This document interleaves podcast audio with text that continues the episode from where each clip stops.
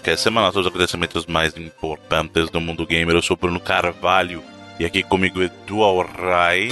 Que beleza, Reloading no quinta série Day. Tudo bem, e senhor Felipe Mesquita? Estamos aí, esse é um dia meio complicado aí pra, pra essa indústria. Muita gente fica pega nas paradas aqui. Pra noite. Você viu que a Microsoft tesourou, né? Você viu? É, altas empresas estão fazendo isso, né? Cancelando o primeiro de abril. Porque é meio foda, né? Tem umas empresas que fazem os anúncios que a gente queria que fosse verdade pra caramba. E, e na verdade é só brincadeira. Ah, acho justo. A internet vira muita zona, velho. Tem que, ter, tem que ficar de boa. Tem muita gente que desaparece, inclusive, do Twitter nesse dia aí. É até um hábito, eu diria, saudável. Porque... A, a, a, moderação lá do, do, da página do Reddit, lá que é o barra games, os caras fecharam pelo dia, não tem como fazer nada. Porque já prevendo que ia ser uma confusão geral. Tudo bem, então vamos para as notícias da semana. Todas verdade. É. Até que prove o contrário, né? Mas tudo bem.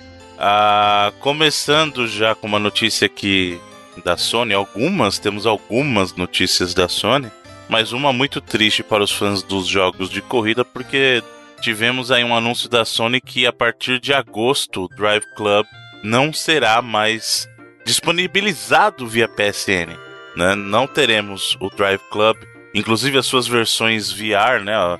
e o Motorcycle, né? Tem, é o Motorcycle que chama aquele de moto? Acho que é Motor Bikes Club, mesmo. é Bike Club, alguma coisa assim. É o, é o Drive Club de moto. Acho que é só Drive Club Bikes mesmo, acho que é isso. Né?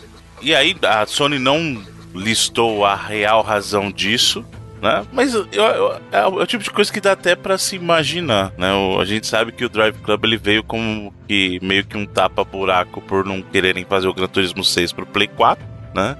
E, e Cara, jogo de corrida tem uma coisa que as pessoas talvez não considerem. Para você manter um jogo de corrida ativo com venda, não é, não é só manter o jogo. Vamos supor, se você já fez o jogo ele tá vendendo a versão física, problema da versão física.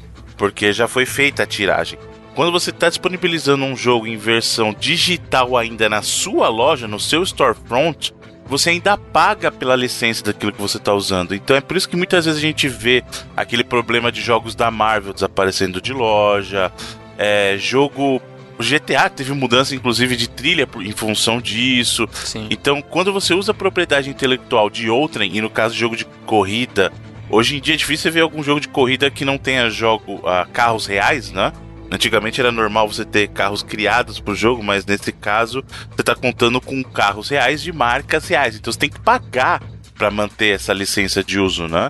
Então é até natural que a gente veja isso acontecendo com a versão digital do Drive Club, né? E além disso, para quem tem versão física tudo, também eles vão derrubar os servidores. Sim. É, Tem mais, um pra ano frente, pra jogar, né? e desculpa a má notícia. É. Em março do ano que vem. E esse que eu acho que é o problema, na verdade. Porque o delisting aí, igual o Bruno falou, é normal pra esse tipo de jogo, sabe?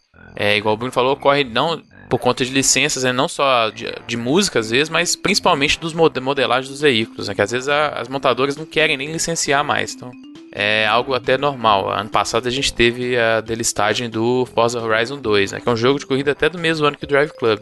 Só que o negócio, assim, o corte dos servidores pra quem já joga, né? Pra quem já tem o jogo, aí eu já vejo meio como um vacilo da Sony, assim. Por exemplo, a Microsoft delistou, assim, o Forza Horizon 2, mas primeiro que no, no último mês dele no mercado, ela deu ele de graça no Games with Gold, né?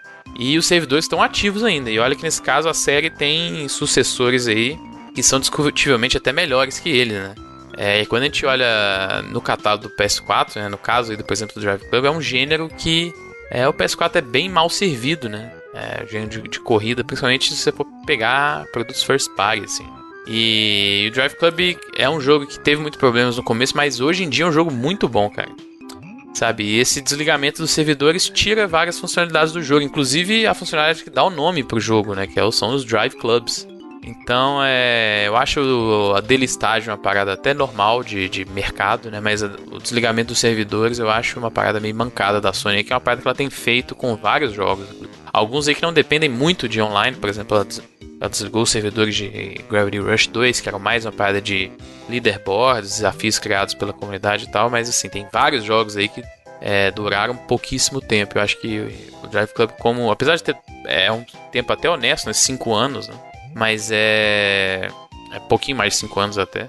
Mas é para um console que tem tão poucos exemplos desse tipo de jogo no seu catálogo, eu acho que ela deveria ter dado um, um suporte até maior para ele aí. É, e até nesse caso do, dos servidores também.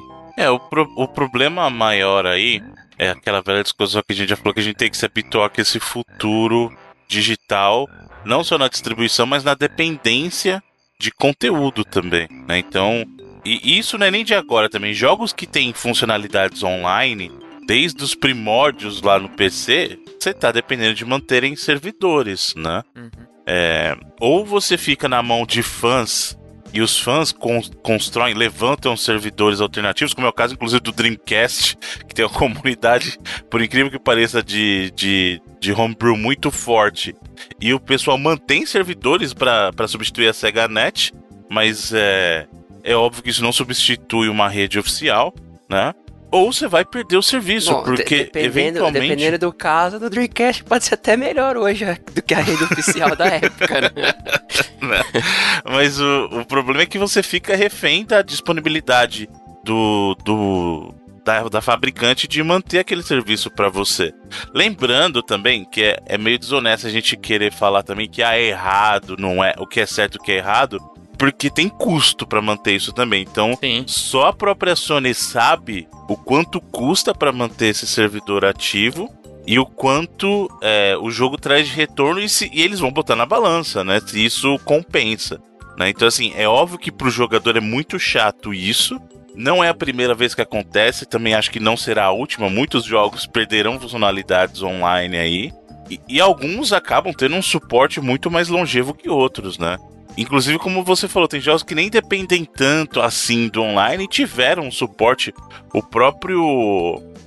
É, Demon Souls, que tem uma funcionalidade online bem, bem limitada, entre aspas, que é a questão da invasão, né? Ele ficou um bom tempo com servidores ativos aí. Né? É, acho então, que foi até 2016, não foi? Exato, então ele ficou foi coisa 17, de. talvez. Foi 7, 8 anos que ele ficou pelo menos com servidores ativos aí, né? Então, isso vai muito de jogo para jogo e também da vontade da fabricante de manter aquilo, né? Ou do caso da distribuidora, desenvolvedora, né? Quando é jogo também, porque eles podem manter um servidor próprio. Né? Eu acho que no caso da Microsoft talvez seja um pouquinho diferente, porque a estrutura da, da live é monstra. E eu acho que a Microsoft, além dessa estrutura, eu, eu imagino que a Microsoft faça uso inteligente dos servidores dela. O que, que eu quero dizer com isso? Eu acho que, por exemplo, no caso do Forza, como eles têm como medir o público do Forza como geral, que você falou, ó, tem jogos que são muito melhores, né? O Horizon hoje em dia, por exemplo, né? É, eu acho que ela tem assim. Ah, eu vou dedicar só parte desse recurso para manter esse legado dentro do ambiente do Forza, entendeu? Que é o caso que a Sony não tem. Vamos supor, se ela mantém um ambiente online do Drive Club, e de novo, isso aqui não é informação, estou supondo que seja assim com base no meu conhecimento limita, limitadíssimo da estrutura da rede, mas é, a Sony não, né? A Sony tem servidores separados ou serviços separados por jogo, apesar da PSN ser uma coisa só, né? Mas isso é o serviço é, de front-end, no back-end não é bem assim, né? Então é, é complicado, cara. Eu entendo como jogador, é óbvio que é chato, mas também não dá para querer julgar as empresas por causa disso. Tem gente que por exemplo, ficar pagando Netflix sem utilizar. Tem gente que acha ruim e para de pagar, tem gente que continua pagando, Ô, né? cara, eu cancelei, mas depois eu tive que voltar de novo, velho, porque eu lembrei que vai estrear o The Archman, saca? Sim. Ah, cancelar essa porra, não tô assistindo, eu falei, puta, vai estrear o, o Archman aí. aí não tem como, né? Pois é. Então é... É, eu só acho que é realmente mais uma pena, assim, porque, primeiro, uhum. como eu uhum. falei, é um gênero tão mal servido no, no não, console. First Party é, é, Drive Club e o que? O, o, e o Gran Turismo Sport. E o GT Sport, né? Então... Que se desligar o servidor, acaba o jogo todo mesmo. Então vai ter algumas coisas aí que eles adicionaram até depois, né? As corridas arcade. Mas é uma pena, principalmente que é um jogo muito bom, cara. É, melhorou muito, assim, desde o lançamento dele. E é um puta jogo aí que eu acho que ele... Talvez por conta do lançamento que foi de fato desastroso, é, ele tenha perdido o suporte. Mas em questão de vendas, acho que a gente chegou até a falar que antes do estúdio dele ser fechado, né? Ele tinha batido ali mais ou menos 2 milhões de cópias ali, mais ou menos é, um ano e pouco ali, quase dois anos. Então. É... Ah, e tem essa também, a gente esqueceu de mencionar. Porque como o estúdio fechou, né? Quem, eles teriam que manter outra equipe para dar suporte pro jogo, porque, pelo que eu entendi, isso eu me lembro, né? Uhum. Bem do que a gente discutiu na época, eles iam entregar um último conteúdo para manter os servidores ativos do online. E eles, inclusive, chegaram a debater isso na época, né? Do, do, com relação ao conteúdo. Então, é. Eu acho que era meio carta, carta já cantada também, né? É. E o pessoal da Evolution acabou formando outro estúdio depois, não foi? Depois que, Que já fechou também. o pessoal a tá galera lá do, sorte. que fez o, o One Rush, né? Aham. Que eles tentaram voltar pra, pra pegada do Motor Storm, né? O É, Motor Storm foi- era muito legal. Foi junto com a galera da. Como é que chama aquele. Puta merda. Codemasters, né? Foi dentro Hum. da Codemasters e o Codemaster, estúdio já fechou também. Veteranaço nas corridas aí. É, Codemaster. Tá aí, né? Tá até hoje, desde, desde a época Exato. do Micro Machines. Codemasters, inclusive, pra galera que defende jogo de corrida aí mesmo, é. Ah, os Fórmula 1, tudo famoso aí, tudo isso que eles são. Exato. Bom, muito bem, então. Falando de Sony, vamos ver o que o senhor Felipe tem a dizer, porque eu sei que ele fez um, um acompanhamento em tempo real da, da Sony Direct. Ou, melhor dizendo, State of Play. Ah, algumas pessoas ficaram um pouco desapontadas. Isso aqui a gente falar no vídeo ou vai falar agora? Isso é uma boa É, pergunta. tanto faz. Vamos falar agora, vai. É, vamos falar agora. O senhor ficou. O senhor. O senhor não, né? Muitas pessoas ficaram um pouco desapontadas com o que aconteceu. Algumas pessoas foram mais tolerantes. Mas e aí, senhor Felipe Mesquita, o que o senhor tem a dizer sobre o que ocorreu durante o State of Play? Eu acho que a gente aqui, e quem seguiu o conselho que a gente deu aqui em relação à expectativa. Exato, não criou expectativa nenhuma Não, pro troço. É, a gente falou bastante aqui que as expectativas estavam bem baixas para o que viria aí. E foi a. E dessa forma, correspondeu às expectativas, olha aí. Então acho que a parada é bem mais a ser. Olha. Aquele não, não, mas aquele Iron Man VR lá foi, foi de cair o boga da bunda, hein, velho? Porra. É, foi talvez uma parada estranha pra começar assim.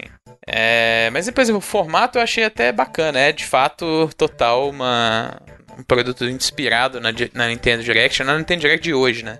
É, do formato que a gente tem hoje, porque ela é também um show que mudou bastante desde o começo.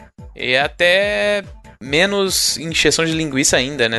A gente não teve nem, por exemplo, nenhuma face humana ali apresentando nada, né? Era só é, de fato ali um vídeo gravado e uma voz meio que narrando o que a gente tava vendo ali.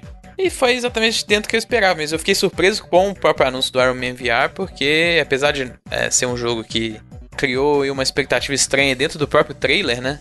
É um jo- anúncio de um jogo first party, né? É mais uma parceria entre a, a Sony e a Marvel aí.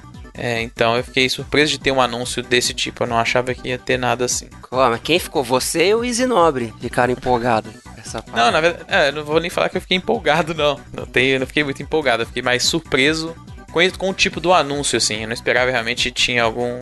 ter algum anúncio first party desse jeito, sabe?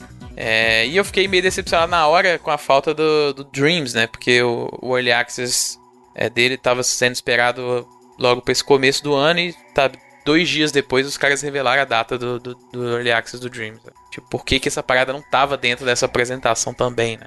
Mas, é, no geral, assim, foi ok, sacou? Acho que no, exatamente por ter as expectativas bem no lugar certo, não foi uma parada que me decepcionou muito, não. Achei um show ok, gostei do formato. É, eles podem fazer mais vezes aí esse formato. É, eu acho que eles deveriam ter Não tem, até. não, tem, não tem que, tipo, ficar com coisa, ah, que quem copiou é de quem. Formato é formato, bicho. É, e eu acho que eles deviam ter talvez copiado ainda mais do playbook da Nintendo aí, porque a E Nintendo ter hoje em dia- deixado divertido.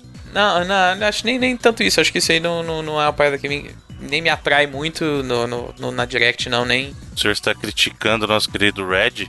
Ah, Com seus não, momentos é, felizes. É eu sou indiferente, assim, várias vezes. Principalmente porque nos últimos isso não tem. Nas últimas Nintendo Directs isso não tem acontecido, sabe? É, mas eu acho que é, a, Nintendo hoje tem- faz um trabalho muito bom em deixar muito claro o que, que é o conteúdo, assim, sabe? É, eu acho que a. E elas, eles, por exemplo, falam a duração da, da Direct. Eles falam um tema geral, assim, sabe? algum jogo que eles vão falar mais. Eu acho que a Sony devia ter, às vezes, para setar essas expectativas para um público geral de uma forma melhor, ter sido mais clara em relação ao tipo de conteúdo que ia estar tá ali, né? Porque foi mais da metade ali foi conteúdo de PlayStation VR, né? Então, para uma grande, gigante parte da base que não tem um PlayStation VR, que às vezes é, não está investida e mesmo vendo alguns anúncios lá não tem vontade de investir num produto assim, pode ter, realmente ter sido uma parada interessante, né? Porque metade do conteúdo ali não é uma parada que você tem muito interesse. Então, é, acho que foi talvez aí uma parte que eles têm que melhorar, cara. Mas assim, se você vê, por exemplo, a própria evolução da Nintendo Direct durante os anos, eu fui pegar para ver as primeiras assim, e era um bagulho horroroso, sabe? E hoje a Nintendo tem um formato que é, é porque a gente tem hoje assim de padrão praticamente perfeito de evento digital, né? Então, a esperança é que a, Sony aprenda com os seus próprios formatos, né? com a, essa própria experiência que ela teve e com a experiência que os outros também têm, né? Para ter atingir aí, talvez em futuros programas um ponto ótimo aí entre formato e conteúdo. Né? Eu acho que ainda tiveram coisas boas. O trailer do Concrete Genie eu gostei bastante, apesar de ter ficado um pouco decepcionado também que ele foi adiado mais uma vez pro final do ano. É, o trailer do Mortal Kombat foi muito foi o melhor, né? melhor de todos até agora, fácil assim. Talvez não tenha sido. Digo, o melhor, melhor de todos do Mortal, né? Do Mortal Kombat. Sim, sim. Talvez não tenha sido a melhor forma de terminar o programa, mas como o trailer da, daquele jogo foi muito bom. É, o próprio trailer do Observation, que é da galera da No Code lá, revelaram a data, que é um, um indie aí que eu tô esperando bastante. É a galera lá do Stories Untold. Exatamente, então foi bacana. Então, assim, teve conteúdo bacana, mas é. Acho que os maiores problemas foram isso. Foi talvez ser mais claro no seu tipo de conteúdo, principalmente na duração. Muita gente se agarrou muito que a parada foi só 20 minutos, né? Acho que se eles tivessem falado, assim, desde o começo que iam ser 20 minutos, já que era uma coisa que estava gravada, né? Já tava você já sabia a duração, acho que teria sido melhor. É, mas no sentimento geral foi assim, ah, foi ok, foi dentro da, das expectativas. Eu não esperava nada de gigante, de anúncio, nada dos três grandes jogos aí, são realmente jogos que eu não espero para esse ano, então não teria por que aparecer no, no evento em março, sabe? Então, é, o sentimento geral foi esse mesmo, foi uma parada, foi ok, foi, acho que cumpriu o seu papel e é, talvez para as próximas aí a gente espere que eles melhorem em relação ao conteúdo. Eu discordo um pouco, cara. Sabe por quê? Não, não para, para mim, particularmente, tá? Porque eu não tinha expectativa nenhuma. Minha expectativa era zero. Zero. Zero. Com relação ao State of Play. Então, realmente, para mim, ele não. Ele nem atingiu e nem deixou de atingir objetivo nenhum. Porque eu não tinha expectativa nenhuma. Porém, eu acho que foi muito mal executado. Eu concordo com duas coisas que você falou. A primeira, eles deveriam ter declarado a, o, a duração e segundo o escopo. Isso foi uma falha muito grave. Porque, querendo ou não, ele foi muito mais pesado no lado do VR. E isso é o que deu, como você falou, a sensação para as pessoas de que perderam tempo. Porque muita gente é, não é usuário do PlayStation VR. Apesar de a gente ter até uma notícia aí da base instalada, que a gente vai até conversar um pouquinho mais sobre isso, né? Que atingiu a marca lá de, de pouco mais de 4 milhões de unidades vendidas, que é bacana. Mas é um público muito pequeno dentro do universo. É coisa de 5% do, de todo o universo de usuários PlayStation 4, falando exclusivamente, é, né? Por mais que ele seja o headset mais popular, ele ainda é uma parada muito de nicho. É, e você vê que o Bruno tá na razão aí que você comparar a quantidade de dislikes no vídeo lá. É, exato. Faria o famoso sabre de luz se tivesse aí. então, aliás, assim... aliás, leiam os comentários daquele vídeo que é, é, tão, tão hilários assim, você morre de rico. E, e, é um problema grave de comunicação isso. Sim. Porque se eles deixassem claro, gente, são 20 minutos voltados para o VR. O cara que clicar para assistir, o cara que ia sintonizar no momento lá para ver, ele ia sabendo, cara, eu estou aqui assistindo conteúdo de VR, ou em sua grande maioria, né? Porque teve coisa fora do VR, mas foi 90% VR, até, sabe? Então, deixasse claro, deixasse claro. E segundo, eu, eu acho que isso aí passaria tranquilamente como um vídeo qualquer publicado no PlayStation Blog. Não, não vejo necessidade de terem.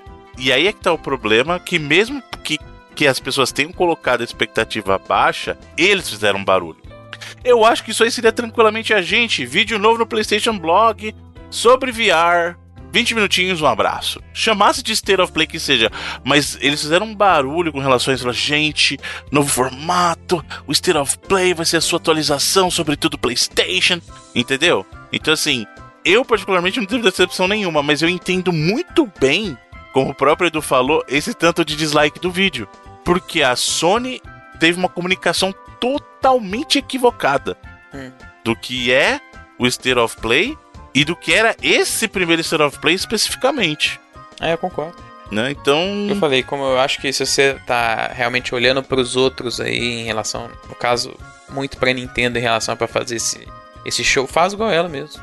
Vai mais a fundo, fala um tema geral, fala duração, que eu acho que é muito importante, uhum. a Nintendo sempre fala. É, tem uma descrição mais é, intrínseca do que o que você fala, do que a descrição que era, nós vamos ter updates, anúncios sobre jogos de Play 4 e PlayStation VR. Foi só isso que estava na descrição do negócio. Né? Então, fala um tema geral, fala que tem bastante VR, fala que tem. A Nintendo, às vezes, ela fala. É, ela tem uma direct que ela tem um foco num jogo, ela fala que vai ter muito daquele jogo. Então, é, realmente, eu acho que eu, eu concordo total que foi o. É, para expectativa geral, e que é o que a gente está comentando em relação, por exemplo, a essa percepção que a gente vê dentro do, é, do vídeo lá no YouTube, por exemplo, com, como o Edu falou, dos dislikes, dos comentários, eu concordo que ela deveria ter sido bem mais clara ali no, no que seria apresentado em relação a conteúdo, sabe? Mas é como eu falei, em relação à expectativa pessoal, não, não, não foi uma parada que foi dentro do que eu tava imaginando. Tudo bem. Ainda falando de PlayStation, temos uma notícia triste, mas meio já era, tem outra bola cantada. O Sr. Kaz Hirai irá se aposentar. Ele já tinha descido do posto, né, de, de CEO e para fazer parte do, do conselho. E agora nisso ele quer, ele vai se aposentar, porém o conselho exigiu que ele ficasse como conselheiro, então não dá pra entender. É assim, cara, a gente precisa de você. Porque o Kaz, o Kaz é um, é um. Eu acho que talvez na Sony, das cabeças grandes, ele é o. Um dos últimos daquela leva pré-PlayStation ainda, né? O cara chegou na época do, do Walkman na, é, cara, na Sony, sim, né? Anos, desde os anos 80 lá, muito tempo. Então, ele é um cara que tem um conhecimento interno da Sony, né? E principalmente da divisão PlayStation, porque o cara tava lá desde o começo, né? Muito grande, né? Então, ele desceu do, do cargo de, de CEO, é, ficou como membro do conselho e agora ele quer se aposentar, mas o pessoal quer, ó, se a gente te ligar aí, você dá uma atenção pra gente se precisar, alguma coisa assim. Tá. O que, que o senhor tem a dizer, senhor? Mas é, o que você falou não, não, não muda tanto, né? Principalmente para as nossas visões daqui. É um cara que meio que já, já tinha se aposentado, né? O Kenichiro Yoshida já é o CEO há muito tempo já, né? Já algum an alguns anos. É, não muito quase tempo, mas... Acho, é, acho que vai quase dois anos agora, é, né? Então, é, quase dois, né? Então é, é uma parada normal e é engraçado realmente que ah, você pode se aposentar, mas sempre que a gente precisar de você, pelo amor de Deus, vem aqui. É engraçado, realmente, que é, porque, mas é, fala muito sobre a influência que o cara teve nos últimos é, 20 anos aí da empresa, que mudou muita coisa para eles, né? pro, pro, lado positivo, claro. E só pra gente voltar no assunto do, do PlayStation VR, que a gente acabou comentando brevemente ali, né? Então, a, a Sony anunciou que a, o PlayStation VR como plataforma atingiu a marca de 4,2 milhões de unidades vendidas. Então, isso é venda para o consumidor final, tá? Então, não é nem de, de unidades é, despachadas, isso é vendidas mesmo. Então, como o próprio Felipe falou, ele se torna. Ele já era, né? Na verdade, o, sim, o sim. aparelho de VR melhor sucedido. E continua nessa marca, inclusive muito à frente dos outros aí, né? E.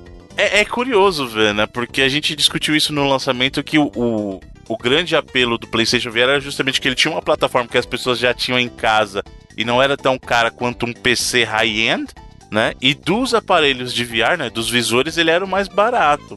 E isso se refletiu efetivamente em uma boa vontade maior das pessoas em, em testarem, né? Então é, é interessante ver como isso realmente se refletiu em num sucesso entre aspas, porque é óbvio que isso aí não, não quer dizer, meu Deus, que, que plataforma de sucesso comercial maravilhosa, mas ah. dentre os que estão disponíveis no mercado é, é. sim a melhor sucedida, né? Eu vou te falar que a parada até me impressiona, assim, porque. Acho que não tem dúvida que o VR como um todo ainda é uma parada bem de nicho, sabe? Hum. É, então me impressiona o tanto de suporte que ainda recebe, né? Hoje ainda. A, o próprio tipo de suporte que a própria Sony tá dando, que a gente conhece que é uma empresa que não tem é, muita cerimônia em largar suas coisas aí, né? Os seus, outros projetos aí de de seja de periféricos, seja de outras de subplataformas, né? Ela sempre largou relativamente rápido, assim, se não, se não desse muito retorno, né?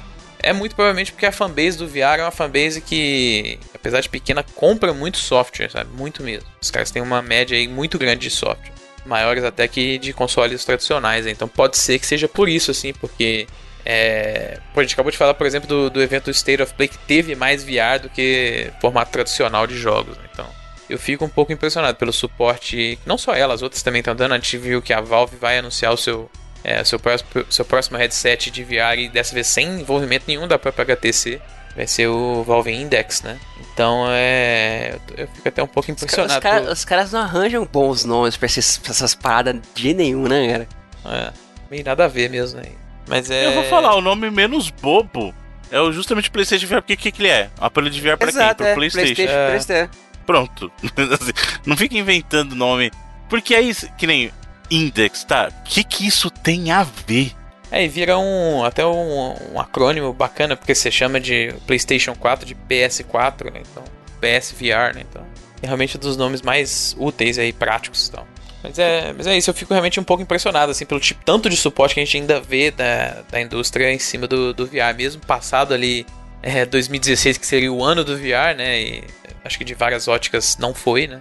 É, eu realmente acho que a galera realmente acredita muito dentro aí do, dentro do, do meio de desenvolvimento e da indústria em cima dessa plataforma.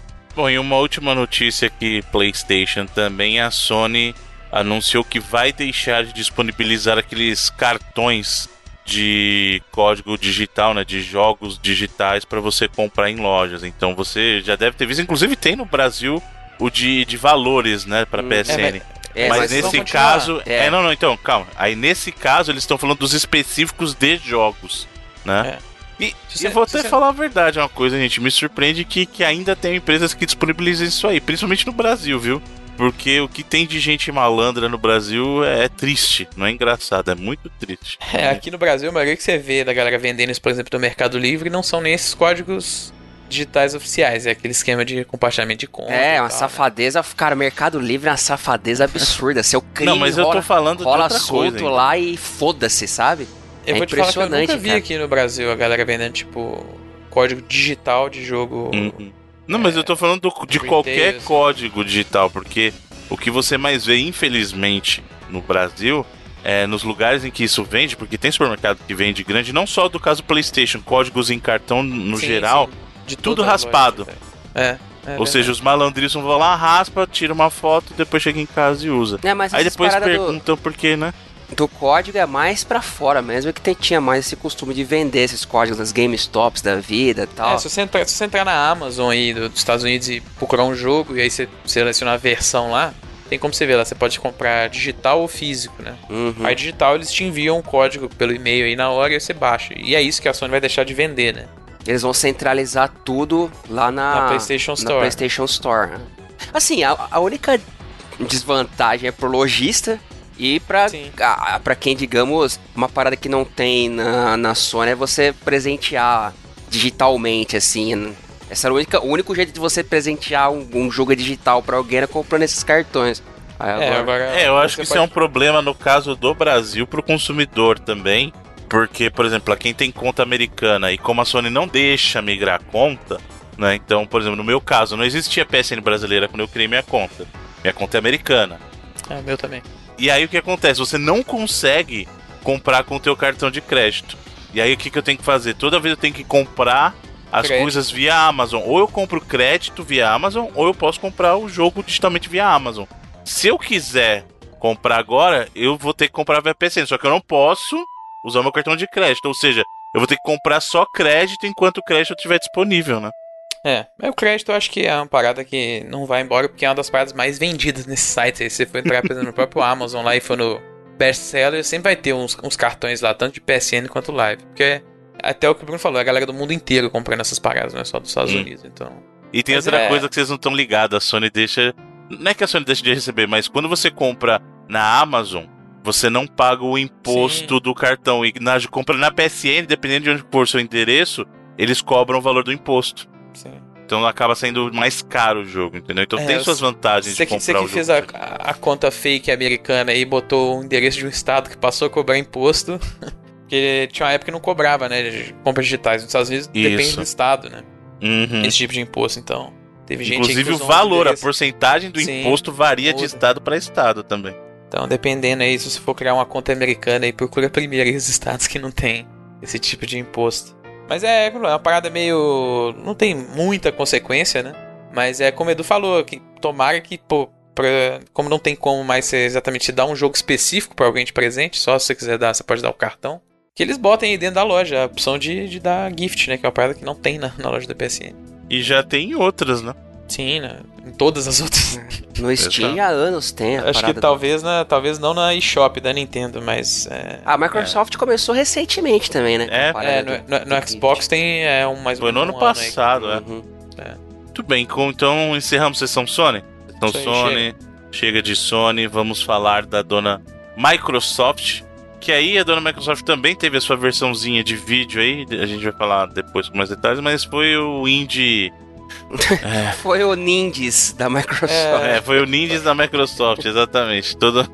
Esse que o nome deixa bem claro, né? Que é o ID at Xbox Game Pass. Exatamente. Então, assim, E foi, foi isso. o quê? Um anúncio de jogos indies para Pro Game o Game Pass. Pass. É muitos que a gente até sabia, mas sei lá, foram as entrevistas com os developers. É bacaninha. Foi- eu achei Ok como também. formato melhor que o da Sony, inclusive. Justamente por causa das entrevistas e tal. Eu achei mais interessante, digamos assim. Teve mais conteúdo interessante. Né?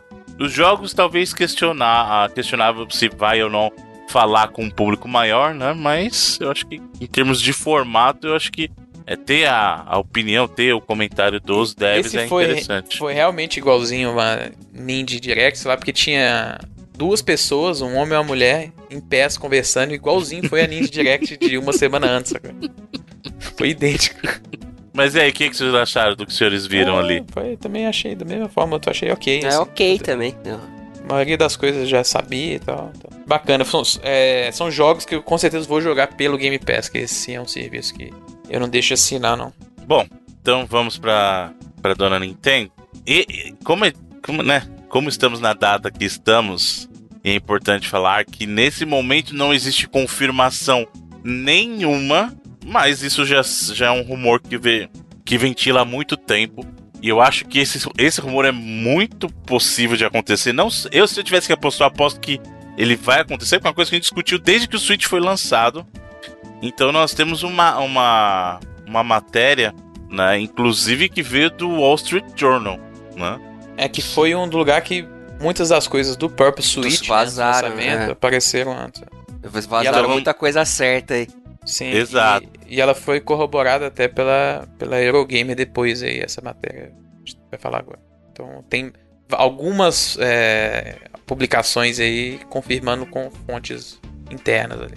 Exato, assim, existem, digamos, pessoas gabaritadas ou pessoas com credibilidade trazendo esse rumor, mas ainda assim, até que seja confirmado, devem ser tratados como rumores, porque a Nintendo não confirmou, de que efetivamente teríamos novos modelos para o Switch. E, e o que diz esse rumor é que seria coisa de para chegar no meio do ano aí, né, no verão americano, né? Então, é uma coisa que a gente já discutiu, inclusive eu tenho meu, meu formato dos sonhos aí, que, que é até bem parecido com o que eles estão questionando, com o que eles estão levantando também. Então nós teríamos dois modelos, né, de, a priori, de, de Switch. Seria um, um modelo Pro, digamos assim, né, um modelo Plus aí, talvez seguindo a linha como foi o caso do próprio 3DS, né? Então nós teríamos um equivalente ao New 3DS, que é um, um aparelho com a mesma base, porém com processador melhor, memória melhor, ou seja, é, uma é um, um modelo premium do que é o Switch.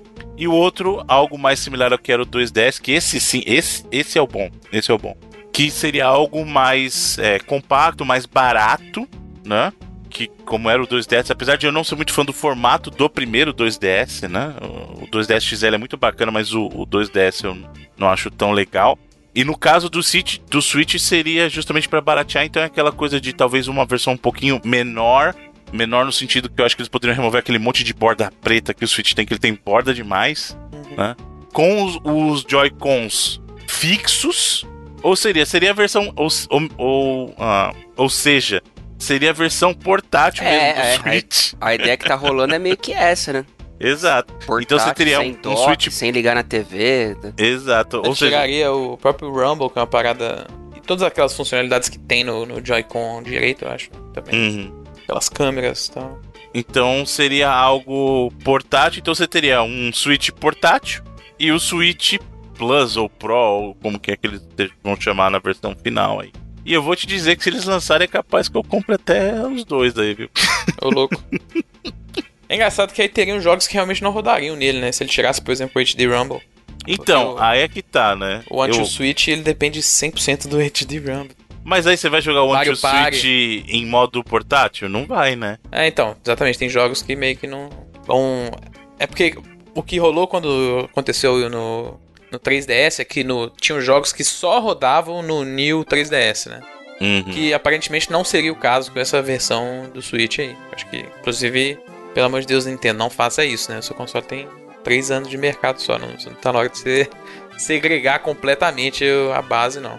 É, mas aqui seria uma coisa meio que contrária, né? Teriam jogos que não rodariam na versão nova, né? Na versão menorzinha, né? Mas, sei lá, acho que é... Aí acho que é menos ruim, porque exatamente você tá comprando ele já sabendo isso, né? Então, sabendo que ele é uma versão mais barata, que ele talvez não vá rodar alguns jogos aí que dependem dessa ideia do... É, e até do quando Rumble, for, então. quando for jogo da Nintendo, eles lançam patch, né? Por exemplo, eu imagino que eles vão lançar isso e eles não gostariam de perder o Mario Odyssey. E o Mario Odyssey a gente sabe que tem algumas coisas que são muito dependentes de, de Tem, movimento e tal. Tem, não, tem, tem luas, né? Que você precisa até do próprio Rumble pra achar, então... Exato, então eu acho que eles lançariam um patch pra tentar endereçar isso, né?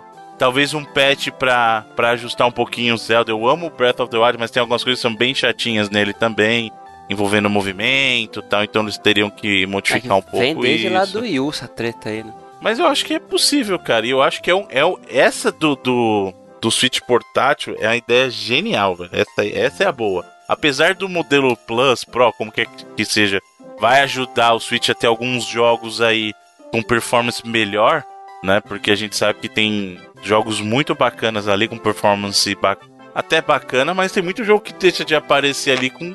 Ou que aparece com uma performance muito ruim. O Ark, por exemplo, do Switch é, é, é de chorar.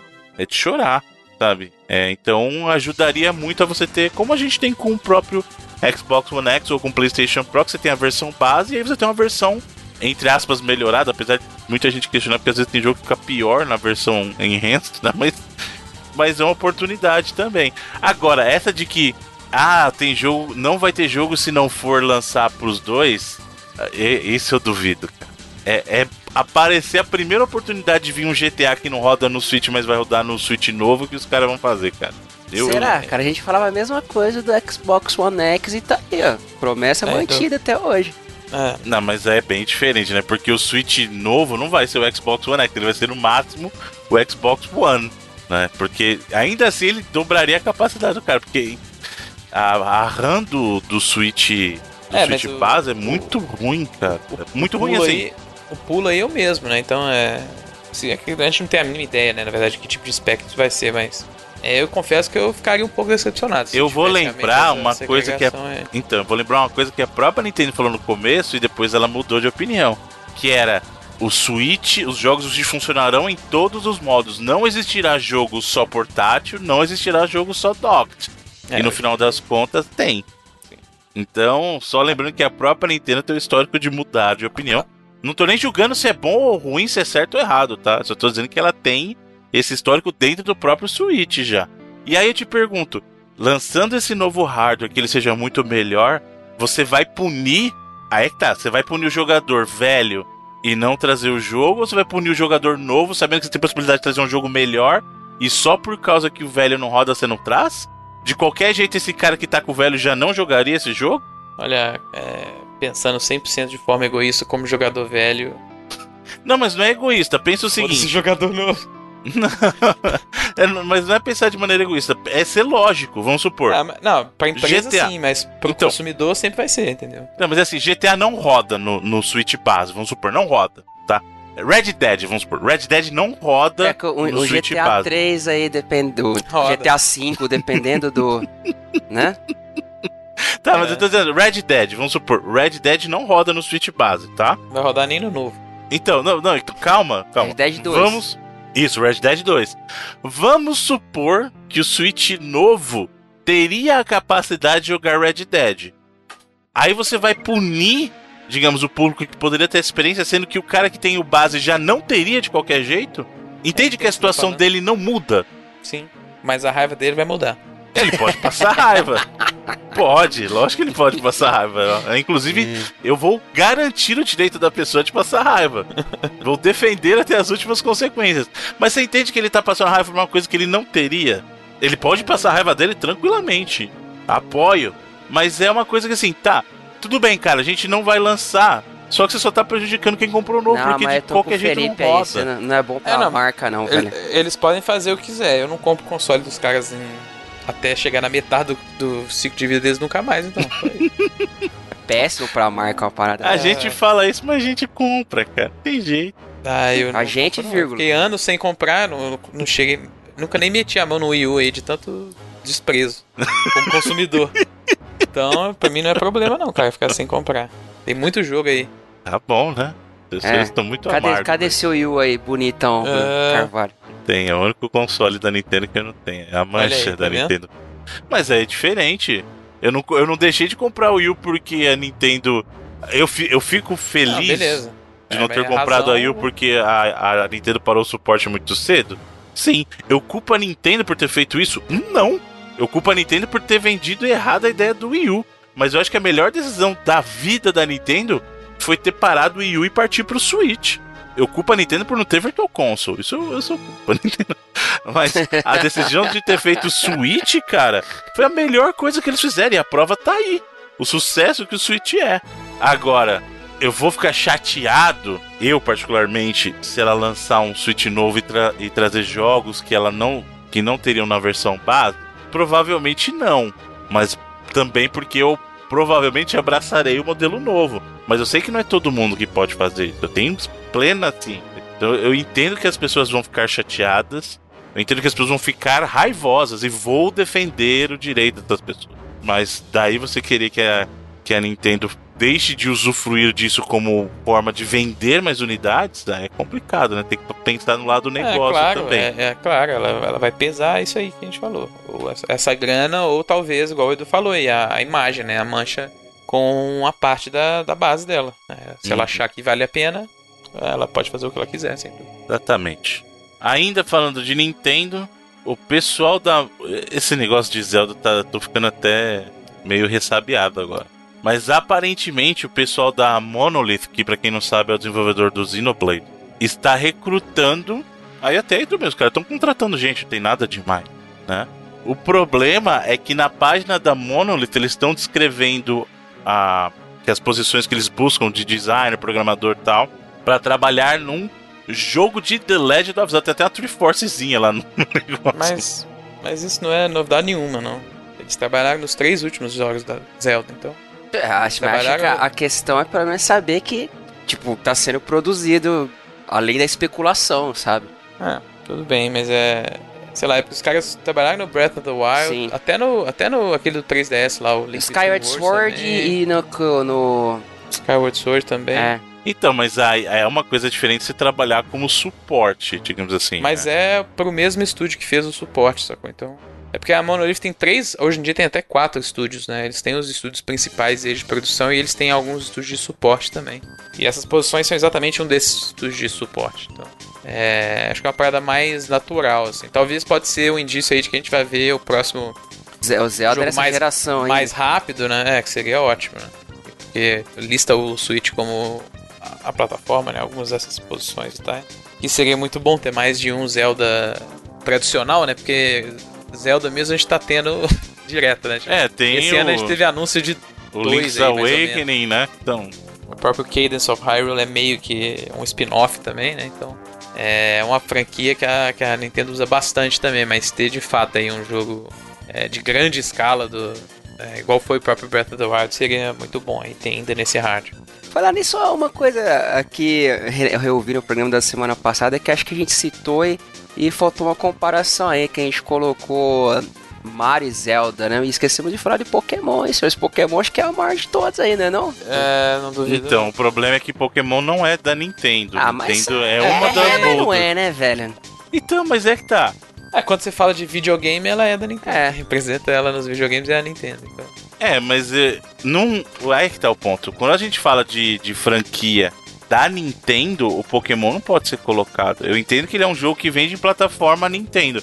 Mas vamos supor, ela é uma das holders. Se um dia, digamos assim, tem uma, tiver uma decisão geral da Pokémon Company que o negócio vai sair pra outra plataforma, se der a louca neles, vai.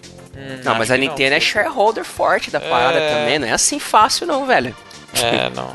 Não, mas eu não, eu não Essa acho, não. eu não sei, eu não sei, eu não vou ser leviano, porque eu não sei se a Nintendo é majoritária. Mas, querido, não é assim que funciona. Se o holder majoritário decidir, ou a Nintendo vende a parte dela, e eu tô- por isso que eu estou falando, eu não sei se é. Mas a- a- aqui é muito simples. Aqui é muito simples. Se a holder majoritária, não sendo a Nintendo, decidir que vai, a única coisa que ela tem que fazer é o seguinte: ou você abre pra venda, ou você me segue. Porque você não pode, quem é majoritário tem o poder de decisão. É, eu até esqueci o nome de tipo de cláusula que é, que é follow não sei o que, agora que eu não, não lembro exatamente o termo, mas é o seguinte: toda vez que um, um, O termo majoritário- jurídico é follow não sei o que. é, eu não lembro agora. É um termo em inglês que eu não, exatamente eu não lembro agora, porque eu não, não fico falando disso o dia inteiro, o tempo todo. Mas é, é o seguinte: em qualquer decisão que o majoritário tomar decisão, os minoritários ou seguem ou eles abrem ação para venda. Então, ou é assim, você não quer vir comigo, beleza, eu dou oportunidade de você vender a sua parte, ou você vai vir comigo obrigatoriamente. Porque, querendo ou não, quem administra, e de novo, eu não, eu não sei se é a Nintendo sócio majoritário nesse caso. Eu estou dizendo se não for. E se o majoritário da Pokémon Company decidir que vai, vai. Agora, ninguém pode fazer isso com o Mario, ninguém pode fazer isso com o Zelda. Então, em se tratando de IPs de propriedade da Nintendo, Mario e Zelda são os maiores.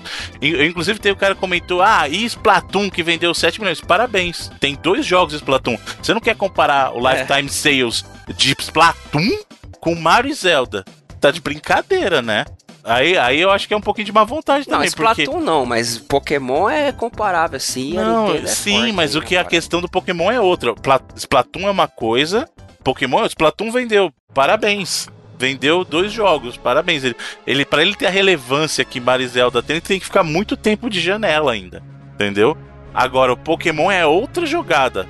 Pokémon é a a Pokémon questão, Company, a Nintendo, a Game Freak e a Creatures. Quem você acha que é o mais forte aí? não Na sei. verdade, na verdade, eu acho que é igual as três, só que É? a Nintendo é dona de uma parte da Creature também, então, sacou? É, então, meio que, talvez por extensão, assim, ela acabe sendo a majoritária, Não. assim. Mas foi o que eu falei o tempo todo. Eu não sei quem é o sócio majoritário. Eu só tô dizendo que se um dia der a louca no- em quem quer que seja o majoritário, ou pior ainda, vamos supor que é 40, 30, 30, tá? Vamos supor 40, 30, 30, esquecendo essa parte que a gente tá. Ou vamos dizer assim, com, mesmo com a parte da Nintendo sobre a Creatures, ela tem 40. Entendeu? Se os outros dois que formarem 60 se juntarem, acabou. É, Entendeu? eu também não sei como é que se. Como é que fica. Nego negócio não é, ah, Nintendo, eu não quero, eu vou bater o pé aqui. Entendeu? Tem, aí é que tá também. Tem o lado frio das coisas. Pokémon é ótimo, tá no Nintendo, amo, jogo todos os Pokémons numa plataforma dele porque é onde tá. Mas a gente não pode falar que Pokémon é uma IP da Nintendo. A Pokémon é uma IP da Pokémon Company Ah, eu e eu dentre que elas. a, que a Game Freak e a Creatures nunca iam partir pra cima da Nintendo, não. Me desculpa, Bruno. É. E em questão. E pode ser que seja em questão de licenciamento de videogame, seja uma coisa diferente dentro delas também. Se você ver as propriedades. Porque ambas, ambas eram relacion- estúdios da Nintendo, né, cara? Começaram fazendo jogo pra Nintendo, pô. É, a Creature foi fundado junto. Um dos fundadores é o próprio Iwata. Ei, o Ata, sim. É, então assim, a gente não, não sei como é que ficaria. Eu sei que, eu sei que ela não é. Ela não é dona 100%, mas ela tem é, participação dentro da própria Creature. Então. Mas é. Sei lá, até quando você vê, por exemplo, propriedades aí. É, trademarks e, e patentes relacionadas a Pokémon dentro do, é, do escopo de videogames, quem geralmente entra com essas paradas é a própria Nintendo, algumas, né? Então. é, eu acho muito difícil, assim. Eu entendo o que o Bruno tá falando, Sim. mas é. Mas uma nesse parada- caso, né? É, eu acho que é um acordo muito é, enraizado dentro aí É, da... digamos, digamos, se você fosse um investidor, seria um investimento seguro de se fazer. né? É, tipo, Veremos. O tempo vai responder essa pergunta aí. Inclusive, eu abri aqui o, o index aqui de trademarks da Nintendo of America na Europa e todas que eu tô vendo aqui são nomes de Pokémon, não vi nada além disso até agora. Então, é, realmente, eu acho que em questão de... E todos com a classificação de jogos aqui de videogame, então acho que... É, por isso que cada um, cada um lida com o licenciamento de, uma- de- da sua forma, né? É, a, a Creatures era quem lidava até com a parada da- do, do trading card, né? Da questão do, da- da- das cartas colecionáveis, né? Eles que, eles que tinham uma parte desse- desse, licenciamento também. A Pokémon Company em si é licenciamento geral, né? É, merchandising e tal. Então eu acho que quando a gente falar de videogames, assim, acho que a Nintendo tem um poder de decisão maior aí do que as outras partes. Não discordo. Só digo que Pokémon não é uma IP da Nintendo. Mas é também. Acho que é só isso. Tá bom. Seguindo em frente. Ai, ai. Já que a gente falou de Nintendo, você. é, tá aí uma promoção que eu entendo. Bom, se você é membro do Twitch Prime, você pode resgatar seu código de, de 12 meses aí pro Switch Online. Faz o menor sentido. E aí? É, eu, não, eu nem tenho mais esse Twitch Prime que tinha por causa do Amazon Prime, mas é uma promoção bacana, né? Eu Mas tenho, eu tenho. Não é curioso não que o. Switch. não é curioso que o Switch é a única plataforma que não tem o Twitch? É que não tem nada, né? Exato, tem nada do Twitch. Tem nada e de nada É também. engraçado mesmo. E, inclusive, o único serviço de, de streaming que tem lá é tipo o concorrente do Twitch no Japão, que é o Nico Nico lá. É, o único serviço de streaming que tem dentro do Switch, você pode usar o aplicativo, é ele. Aliás, se algum dos senhores quiserem aí, até disponibiliza aí, que eu não vou usar o meu, não. Opa, eu, eu usei esses dias aí, porque também é, a própria Nintendo deu uma semana aí, se você baixasse o, a demo do Splatoon aí, que eu baixei e joguei, é... Sei lá, eu joguei o Tetris 99 lá, algumas partidas, não ganhei nenhuma. É, joguei algumas coisas do Nintendinho lá, mas... Putz, enquanto não tiver, realmente não tiver os jogos do Super Nintendo, é uma parada que eu tenho muito... Continuo sem interesse de, de assinar, mas ganhando nessa promoção aí, pô, de graça até... Não é de graça, tem que ser membro do Twitch Prime. É, tá ok. Ah, mas Então, você- aliás- aliás, eu acho membro até do o contrário. Você é membro do Twitch Prime, só como o Felipe comentou, se você usa a Amazon Prime, se você assina a Amazon Prime, você automaticamente é membro do Twitch Prime. Então, eu vou contar um segredo pra você. Pra você ser membro do Amazon Prime, você tem que usar muito todos os serviços da Amazon, porque não compensa. Não, o Amazon Video aí, Bruno. É, Não, não, não, não, peraí, são coisas diferentes. São coisas. Tanto que o próprio Felipe caiu nesse truque aí, Não, ele caralho, sabe eu sou assinante, eu tô falando pra você. São coisas diferentes, Edu. Eu sou assinante do Prime Video e uso o Twitch Prime, Bruno. Eu só pago o Prime Video. Então, cara, presta atenção no que eu tô falando. Mas você tá falando de Amazon Prime, são coisas diferentes. É isso que eu estou te explicando. E o próprio Felipe caiu nessa. O serviço da Amazon Prime, Amazon Prime, são todos os serviços Bruno, da como é que Amazon. chama o serviço de streaming da Amazon? Por favor. Uh, É Prime Video. Então, Cê- mas você quer escutar o que eu tô falando ou não? Você quer só falar? As você pode assinar os serviços da Amazon individualmente. Você pode assinar o Prime Video, você pode assinar o serviço lá do, do Kindle, você pode assinar o Kindle Unlimited. Quando você assina o Amazon Prime, eles são todos esses serviços num pacote só. Entendeu? Se você assinar um serviço que chama o Amazon Prime, ele você tá assinando o Kindle Unlimited com Prime É, Video, É com os outros serviços. mesmo. Exatamente. 70 e tantos conto mês. É isso que eu estou explicando. Agora você pode ser um assinante do Prime Video isolado. É só Pois é, isso que eu tô tentando é. explicar para as você pessoas sendo para assinante do. Prime Video, você tem acesso ao Twitch Prime, Bruno. Meu Deus do céu, cara, é difícil de entender isso. Não, é difícil você entender que eu tô tentando explicar para as pessoas que não conhecem para tomar cuidado para não assinar o Amazon Prime. E é só isso que eu tô tentando explicar, porque existe uma diferença entre assinar um dos serviços isoladamente, como é o Prime Video, e assinar o Amazon Prime como um todo. Só isso que eu falei. Só tava tentando explicar porque justamente alguém da equipe que foi o Felipe acabou passando por isso. Ou eu estou mentindo, Felipe? Você não acabou assinando o Amazon Prime achando que tava Foi. assinando um dos serviços só? Eu, eu nem sei como isso aconteceu, na verdade, mas eu tava assinando tudo. Tava o bagulho de música também, que é, que é alguma coisa Unlimited também, mesmo o nome do esquema do Kindle. Tinha, Uhum. tinha até mais de um serviço de vídeo que eu tava assinando. Acho que tem o é Audible junto também, tem um monte de coisa. É, que é o de livro né, também. Exato. de audiobook. É. Pô, mas é. Se. Tem aí. Eu, eu acho que é, talvez eu não sei se é porque eu peguei alguma promoção que depois de um tempo ele virava. Tudo junto. É, depois virava a assinatura do, do Prime todo, então sei lá. Mas é, pô, pra, pra esse tipo de promoção aí, vale a pena pra caramba. Se você tiver o acesso realmente ao Twitch Prime aí. Que é um serviço que eu tive durante muito tempo e não usei nada. Pegava nem os jogos que tinha lá, nem nada. Pô, eu, eu pego todos os jogos. Não joguei nenhum ainda, mas eu pego todos. Inclusive, eu acho que isso aí pode ser uma tática do oposto. Eles querem é atrair o pessoal que pagaria pelo Switch Online para já pagar pelo Twitch lá. Ah, paga que o, o Twitch Prime, usa, vira um membro do Twitch Prime, e aí você ganha essa, essa assinatura online do Switch, porque atrativo para a maioria das pessoas não, não tem tanto assim, né? Tanto que eu acho aí, que pô, a. Não pode falar. Não, você, você pode ganhar um ano inteiro, né, cara? Porque... Exato. É, se, você, se você se já for assinante, você já pega os três meses. é isso, é, tem dois, tem dois pós. Ou você escolhe três meses e depois você, você pode pegar o resto. Isso é estranho, né? É, se você continuar assinante aí do Twitch Prime durante mais dois meses, você pode pegar mais nove meses aí de Nintendo Online Service. Bacana. Muito bem. Temos algumas confirmações de E3 aqui. A Ubisoft confirmou que estará na, na E3 2019, terá sua, sua conferência, né? Pra E3, enquanto temos pessoas não indo. Pelo menos a Ubisoft falou, ó, confirmo e vai ser tal dia. Né? Então... É na segunda-feira, né? Acho que é dia 10? Eu acho que dia é dia 10. 10 exato, é... 10 de junho, isso. É. O horário, acho que é o que eles têm usado mesmo, que é os 5 horas da tarde aqui, o horário de, de Brasília.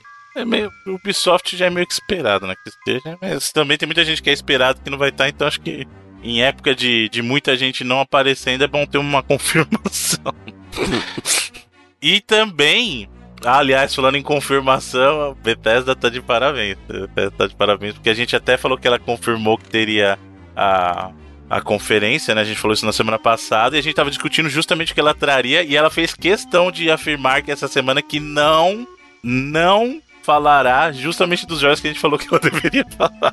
Falar, não vai ter Skyrim, ou Skyrim, não vai ter o, o Elder Scrolls, não vai, nem adianta, não vai ter, não vai ter e acabou. E não vai ter Starlink também. Starfield. Starfield, é Star Fox, Starfield, Starlink, Star...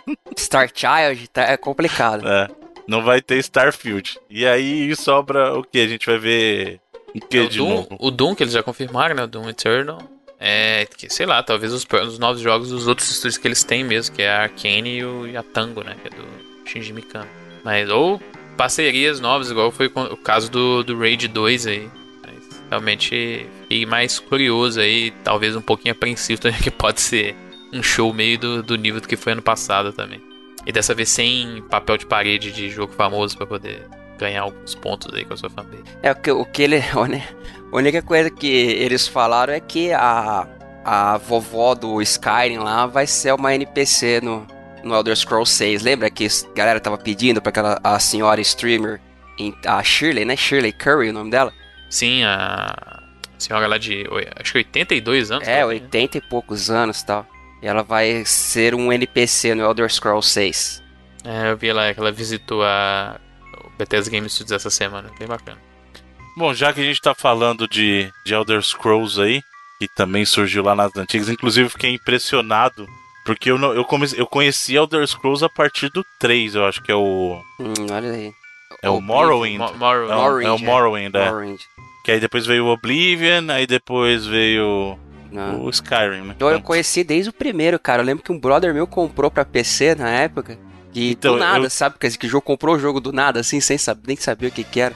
Não. E eu fui ver esses dias aí, inclusive baixei até o Daggerfall e o, e o outro lá, o primeiro, que é o. Como é que chama? É... Eu esqueci o nome do primeiro, mas é Elder Scrolls, é alguma coisa. Não é Arena? É Arena? Eu não lembro agora. É alguma coisa assim, esqueci. Mas os caras, parabéns. Parabéns pela evolução aí do pessoal. Muito bacana. Ele era praticamente.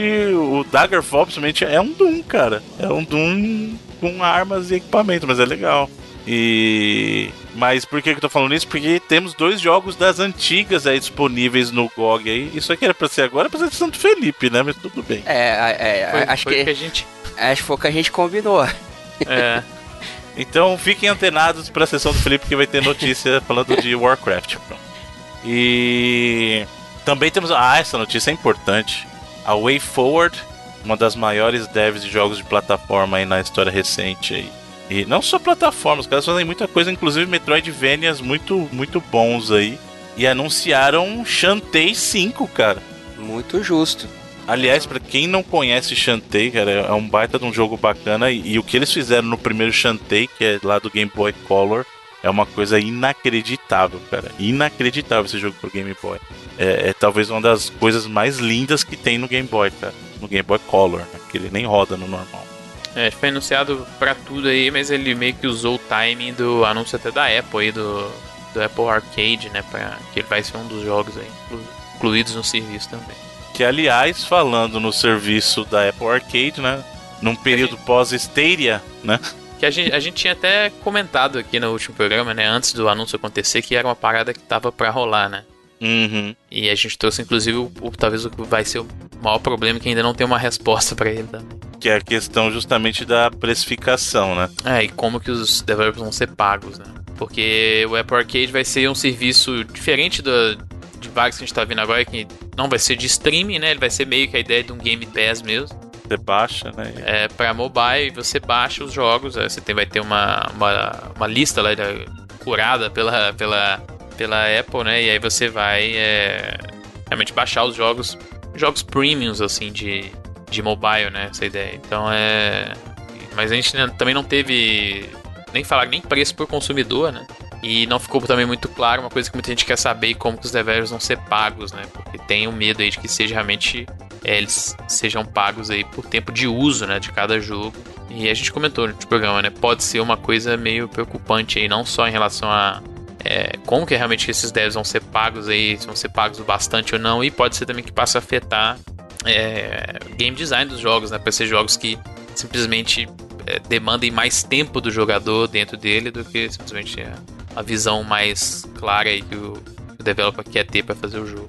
É complicado isso aí, porque a gente sabe que principalmente no mobile, cara, você tem. Apesar que isso a Apple é um pouquinho mais seletiva, entre aspas, nesse sentido, do que, por exemplo, Android. Porque Android, o mercado de Android é um negócio maluco. Lá aparece trocentos mil jogos e a curadoria nem é inexistente, cara, no, Android, assim. A Apple, em teoria, é um pouquinho mais zelosa com isso. Mas essa questão de como vai ser remunerado o dev, cara, é complicado, porque num serviço como o Game Pass, e o Felipe é usuário, sabe disso, você não joga teus jogos que estão lá. Você, você, ignora muita coisa que tá lá. Eu não então, jogo nem tudo que eu baixo, sacou? Exato, às vezes você baixa e nem joga. Então, é, então... Numa, num catálogo, assumindo que seja um catálogo robusto, como é o do Game Pass, o tempo todo tem pelo menos 100 jogos ali, vai ter muita é, gente que vai mais. ser completamente ignorada. É. Em função de jogos maiores, porque a pessoa vai querer fazer o quê? Pô, eu quero fazer valer o dinheiro que eu tô pagando, então eu vou, eu vou fazer o quê? Ah, esses jogos aqui são os mais caros, vou jogar esses aqui. Então isso aí pode acabar se tornando um problema pro desenvolvedor, né? Porque aí você fala assim, cara, se ele for receber em função de quantas pessoas efetivamente atestam o jogo dele e ele tá no meio de outros jogos maiores, né? É, é, uma, é uma questão muito delicada do ponto de vista do desenvolvedor. Né? E, a, e a, o que a Apple tem que fazer é tentar entender esse lado do ponto de vista comercial também, porque ela pode começar a perder negócio. Porque aí o próprio dev pode falar, tá, se eu vou receber em função só do que acessarem, eu não quero meus jogos aí então, cara. Eu vou eu vender meu jogo ali na, esperando que as pessoas comprem, sabe? É complicado, é uma vitrine e tal, mas a, a Apple tem que nesse momento é o momento de achar um ponto de equilíbrio, sabe? Ah, eu acho que a Apple não pode vir querer bater forte dizendo assim, porque aí vira parceria de link, sabe? Troca de link. Uhum. Eu sou maior que você. Ah, eu quero o seu serviço, mas o que, que você vai me dar em troca? Não, você tem a, a, a famosa visibilidade. Não, você é o, é o índio que tá aqui, mas e dinheiro? Como que isso vira dinheiro, né? Pro desenvolvedor, né? A, só ser vitrine vai ajudar? Em alguns casos funciona também. O caso, uma, um dos maiores exemplos que a gente tem é o jogo de carrinho de futebol que o, que o Felipe Mesquita é adora. É o, o iTunes, Bruno. Também, né? Mas o, no mundo dos videogames, o Rocket League foi um jogo que, mesmo tendo saído de graça lá na, na Plus, ele estourou depois. Né? Então Sim. a vitrine serviu. Mas o Rocket League é, é, um caso que é um em um milhão, sabe? É, tô... Não dá para você querer ah, vender o cara só na base da vitrine. E, e, a gente tem que lembrar também que é um negócio, principalmente pro desenvolvedor indie, ninguém vive de ar, cara. O cara tem que pagar conta também. Então, é complicado, sabe? Muitas vezes o, o cara que é indie, ele tá apostando todas as fichas dele naquele jogo, sabe? Então, é preciso que a, é, a Apple entenda. Não tô falando pra Apple, Apple ser solidária, porque é um negócio também. Mas tem que encontrar um ponto de equilíbrio, sabe? Não querer bancar, eu sou a Apple, o que eu te dou é vitrine, dinheiro é secundário. Não, não é assim que funciona. É, é tipo. É, fa faz um som aí pra você divulgar o trabalho no meu bar aí. É. E, e infelizmente tem muito disso, muito disso. O cara racha de vender cachaça e. é. É, assim, é, foi uma história interessante na questão dos jogos, né? A gente vê até um jogo novo do, do Sakaguchi, né? É, e é uma parada até meio maluca. Eles estão fazendo modelos 3D reais, assim, né? Dioramas, né? E meio que escaneando e fazendo aquela fotografia espacial que eles falam, né? E trazendo esses, esses ambientes que eles criaram para o mundo digital, né? Até interessante. Mas é, realmente não deram muito mais detalhes. Né? O serviço vai ser lançado esse ano ainda, né? Tá marcado aí para o final do ano. E segundo a Apple, em pelo menos 150 países aí. Vamos ver se o Brasil vai estar incluído aí na lista. Tudo bem. Falando em indie, temos uma notícia muito interessante aqui, porque agora a Dona Yacht Club vai ser publisher de um jogo muito bacana que é o, o Cyber Shadow, jogo de ninja indie muito bacana, cara. Esse e pra tem quem não cara sabe, total do Ninja Gaiden do, né, do Ninja Gaiden do, aliás, tem cara total assim, mais até do que o próprio The Messenger lá. Sim. E o pessoal da Yacht Club, da Yacht Club que, para quem não sabe, trouxe o Shovel Knight, uhum. que por si só também é uma grande homenagem àqueles jogos do 8, dos 8 bits lá. E é bacana ver esse esse esforço da esforço em né? Mas da, da Yacht Club em, caras assim, né? em expandir pro, pro um braço de publishing aí e tomara caras... que seja o primeiro de muitos, né? Hum. Os caras fizeram muita grana com o Shovel Knight, né? Então é realmente um bom uso desse dinheiro aí. De... Exato, é, é levar os outros indies, né, cara? Isso é bacana.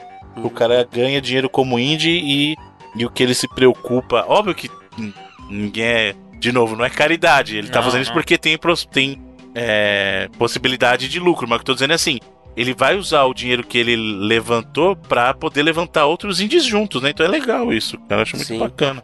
Acho que a gente tinha comentado que eles estavam para virar publisher e tal, mas esse não tinha sido foi, uh, dito qual jogo ainda seria, né? E esse Cyber. E tem tudo a ver com eles, né? Cara? Total, total. Tem um vídeo que te deixa aí que é muito legal para quem quiser conferir como é que é o jogo, é bem, bem interessante. É, e como o Bruno falou, não é caridade, na verdade os caras sabem que eles podem levar o toda a fama que eles pegaram, né, por conta do jogo deles, né, e fazerem isso para outra empresa também. Hum. Dar, dar visibilidade para uma empresa que talvez não teria, né, essa visibilidade sem eles. E com isso elevar o potencial do jogo e lucrarem eles também como uma publisher. Né? Então, é um negócio acho que bom para todo mundo. Falando em publisher, né? E não indie, mas gente muito grande agora. Temos aqui a dona EA que infelizmente essa notícia não é, não é feliz. É agradável. Não é agradável e esse é o tipo de notícia que seria bom se fosse primeiro de abril mesmo, mas não é. Temos aí a demissão de 350 pessoas aí do, do staff da EA. Então... É, é, a maioria da galera em relação a marketing, é, trabalho de produção no geral, né? Galera de operação e tal. Inclusive que meio que anulou ali a presença até da, da EA tanto no Japão quanto na Rússia, assim. Então, locais que a maioria da galera que trabalhava nesses, nesses países para EA eram pessoas dessas, é, dessas posições né, de marketing, de, de licenciamento, distribuição dentro desses, desses territórios e meio que essas presenças aí meio que estão acabando aí por conta desse, desses cortes, né? É, o próprio foi até uma, uma declaração até interessante, acho que foi até muito melhor, por exemplo, do que a Activision fez aí com os seus é, funcionários aí que a gente falou alguns meses atrás. Que a EA meio que já vinha avisando há alguns meses que isso poderia acontecer, já tinha dado um heads up. O Andrew Wilson, que é o CEO, falou que é, realmente é uma decisão terrível que a gente teve que tomar, sabe? É, que a gente não, não, se orgulha nem um pouco. Aquela, é uma parada meio é, padrão, né? Mas pelo menos é, visto de longe parece ter ter sido dado algum é, trato melhor aí, né? Em como divulgar essa notícia, né? Acho que realmente pior que você ser mandado embora na situação dessa é você ser mandado embora sem nenhum tipo de aviso, né? Sem nenhum tipo de, é, de mensagem vindo aí antes para você ter tempo de se, se organizar. Que é uma, um problema que na, na indústria dos jogos acontece muito, né? São seja developers ou pubs, os caras tentam esperar aquele último dinheiro salvador no último segundo para quando não vinha esse dinheiro, mandar todo mundo embora e pessoas que não tinham a mínima ideia que isso ia acontecer acabam ficando sem emprego, né? Realmente é uma, é uma situação bem pesada, é, mas acho que foi lidado um pouquinho melhor do que outras empresas vêm lidando aí. E como sempre a gente espera que todo mundo é, encontre realmente o trabalho mais rápido possível. A própria EA está é, empenhada em ajudar muitos dos seus funcionários a arrumarem trabalho em outras empresas, outras divisões. Então, eu realmente desejo o melhor para todo mundo nessa situação. É, como a gente falou, não, nunca é agradável desse tipo de notícia, né? E é um, um número grande de pessoas, né? até porque a EA é uma empresa muito grande também. Então, que essas pessoas possam encontrar trabalho. Então, não é fácil e muito menos agradável estar empregado. Boa sorte para todos. E com isso, senhores, concluímos a sessão de notícias da semana, que nos leva, senhor Edu Rai, aos vídeos traileres em abundância. Bastante coisa, né? Pois é. Começar, começar de baixo para cima aqui do mais antigo, que foi um vídeo, Bruno Carvalho, de, de gameplay de Streets of Rage 4. E aí, dessa vez, eu tô... a, a, aqueceu o coração ou ainda tá com o pé atrás aí? Não, eu tô, eu tô gostando muito do que eu tô vendo de gameplay. Eu até falei no começo que a arte em si não, não tinha me convencido uhum. muito. Mas os dois últimos trailers que mostraram gameplay aí, cara, eu fiquei bem, bem feliz, bem satisfeito. O gameplay parece estar tá muito bacana. Parece que tá correto assim, né? Da impressão. Tá, de... tá correto e é uma evolução bacana do que a gente via no, no Streets of Rage 2, sabe? Eu achei muito bacana, de verdade. É, também achei maneiro. Felipe curtiu ou você achou, Felipe? Bacana, e ainda mais que eu já tinha achado a arte até bem interessante. É, é engraçado que eles botaram no, no cantinho embaixo ali que a música né, não é final, né? Parece que eles estão esperando aí fechar um, um, contrato com alguém muito famoso aí. Olha aí. É um certo compositor aí, né? Um certo, um certo DJ? é, talvez. Então é. Você vê lá, todos, toda, toda a música e os efeitos sonoros ainda são é um trabalho em progresso, né? Tá, tá escrito ali embaixo. Então, e podem mudar, né? Então. Eu gostaria muito que esse jogo tivesse um nome de um certo compositor ali. É, Seria muito legal. Eu acho que talvez eles estejam esperando isso acontecer para fazer esse anúncio e ter a música oficial no trailer. Um certo compositor cujo nome constava nos, no primeiro jogo, né? Assim, né? Tem que estar, tá, mas tem que ser exatamente assim, porque o nome do cara tem que estar tá ali, né? Olha aí. Não será Streets of Rage, se não tiver o nome ali, né? Então. Grande Koshiro. Você sabe que o, o, ele faz shows de, de, de, DJ mesmo, assim, né? Tocando uma porrada de música da, é dele que ele fez o Street of Rage também. Já viram algum show dele? Tem no YouTube até. É pior que eu nunca vi. Não. não, nunca vi o show dele, mas eu imagino que deve ter um show muito interessante mesmo. É, do, do Yuzo Koshiro. Essa é de, de DJ mesmo, sabe? Pique o David Guetta. Assim. A Loki. É, Pique a tipo, Loki tipo de DJ mesmo. Ele, ele uh, uma das músicas do Streets of Rage. Bom, enfim, tem aí o vídeo para quem quiser ver, não o do show, mas o do teaser de Streets of Rage 4. E temos também, também o vídeo do State of Play, aquele evento que comentamos da Sony, também conhecido como Quase Direct. Temos um vídeo aqui do Control, o jogo novo lá da Remedy, que tem tá com muita cara de sucessor espiritual lá do Quantum Break e é. parece bem legal. É, confirmar a data também com o trailer, vai sair dia 27 de agosto. Uhum. É até antes do que eu esperava, viu? É, também. Feliz com. Os senhores estão empolgados aí pro Control? Eu tô bastante, cara. Acho que agora é o jogo que eu mais tô esperando, na real, até pro final do pro restante do ano aí, que estão anunciados. O senhor não tá acreditando no Death Stranding esse ano ainda? Não. Eu acho a pergunta mais correta, Bruno, é se você tá acreditando no Death Stranding nessa geração é, ainda. Você tá acreditando é no Death Stranding? Ponto ainda? Final.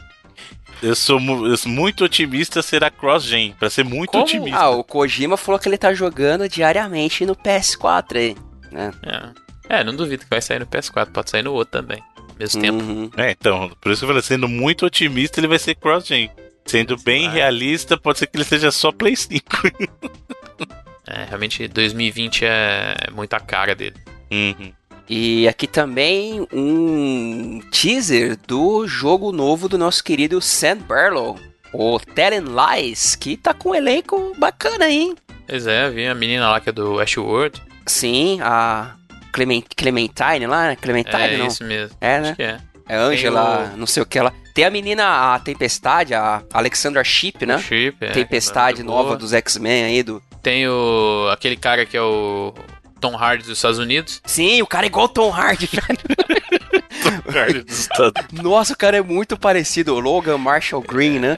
Eu nem sei se ele é dos Estados Unidos, mas eu sei que o Tom Hardy não é, né? O Tom Hardy é britânico. Mas ele é total o Tom Hardy da série B, assim, ele é igualzinho. Cara, é muito parecido mesmo. É tipo você colocar do lado o Javier Bardem e, e o. aquele. o Negan lá, como é que é o nome dele? O Ah, Jeffrey Dean. Morgan, né? Isso mesmo, é. Cara, o cara é muito parecido com o Tom Hardy mesmo. E tem a moça, a Carrie Bichet, que é- ela era a mina do Argo lá, né? Putz, essa eu não reconheci. Mas é um, é Mas elenco- é. É um trailer, é um trailer bem bacana também, até parece mais. Pegada diferente, né, do Her Story. Pelo menos Ele lembra trailer. muito mais um, um daqueles. Caramba, que a gente fala sempre lá, o, o late shift da vida do que um. filme interativo. É mais um filme interativo do que um, no caso do Her Stories. Do que uma investigação interativa. É. Apesar que eu até. O. Cara, como é que chama aquele outro jogo que eu falei pra vocês que tinha lá no. Que é do estúdio Wales também, aqueles que estão. Ele lembra mais aquele jogo lá que eu falei, pô. Ah, o Que The tinha no Bunker, não, Switch. Não Qual sei. que é? Desculpa. Não, é The Bunker que chamava do. é Que é um de investigação também, Ah, é, então eu acho sei. que é. Não, não, The Bunker acho que não é de investigação, acho que é um de terror. É, eu não lembro, não. Bom, enfim. É- foi algum outro jogo lá da, da Wales Interactive que eles estão publicando que é. que tem no Switch lá, que é bem essa pegada também. Hum, bom, fica É aí o- então. Ah, Shape Shifting Director. Shape Shifting Director. Muito Ele bom lembra nome. bastante. É um simulador de mística. É essa pegada. Você é um, é um detetive, here. Shape Shifting direct, Detective. É da- eu falei Director ou Você Detective? falou É Direct. Director. Então tá errado. Shape Shifting Ah, Detective. tá, faz mais sentido. Porque aí você é um detetive justamente tentando descobrir quem, quem cometeu o crime e tal. E aí você tem essas entrevistas. E lembra muito você conversando com as pessoas dessa maneira que tem no. Caramba, a gente acabou de falar do Telling Lies. Parece Uhum. interessante. É, eu só, só espero que o Telling Lies não seja aquela parada que o cara acertou uma e agora, ah, vamos fazer o dobro aqui do que a gente já fez, sabe? Espero que seja tão bacana quanto o Her Story, que é um jogaço e merece um locador um dia extra, Bruno Carvalho. Eu acho justíssimo, porque Her Story é um baita de um. Sem ser jogo, isso que é legal. É, É. um baita de um jogo sem ser É, jogo. é, o jogo é, acontece é- na sua cabeça. É uma investigação interativa. Exato. Mas vamos lá, temos o trailer lá do Cyber Shadow, que é o jogo a ser publicado pela nossa querida Yacht Club Games. Que é Te- muito bacana o trailer. Bem legal, gostei muito, achei bem bacana, principalmente pros fãs do Ninja Gaiden aí, achei bem legal. E um vídeo que eu peguei a versão dublada do jogo que o Felipe Terra comentou semana passada, o Wolfenstein Young Blood, que aliás vocês viram que a, a Bethesda deu pra trás aí, né? Vai lançar porrada de jogo no Steam agora de volta também. É, Inclui. verdade. É, incluindo. É verdade, a gente acabou nem falando, hein? Muita Uhum. coisa mesmo. Acho que é o próprio Fallout 76 vai sair no Steam aí pra o terror de muitas Esse não pessoas. precisava, não. E os três aí que estão anunciados, que estão vindo, né, esse ano, que são o Raid 2, o Wolfenstein Youngblood e o Doom Eternal também.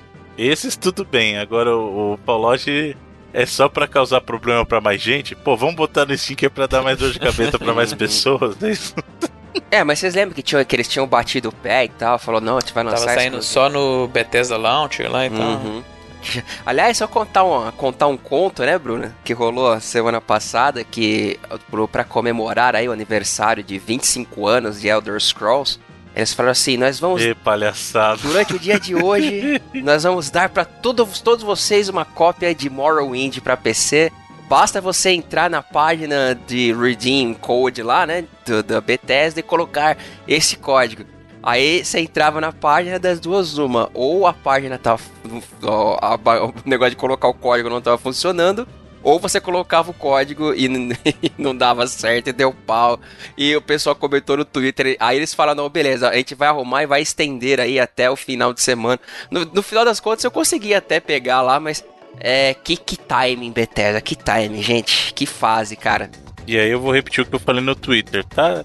Se os caras não conseguem manter uma página ativa para você fazer o redeem de um jogo, não é surpresa que os jogos do cara têm bug, né, velho?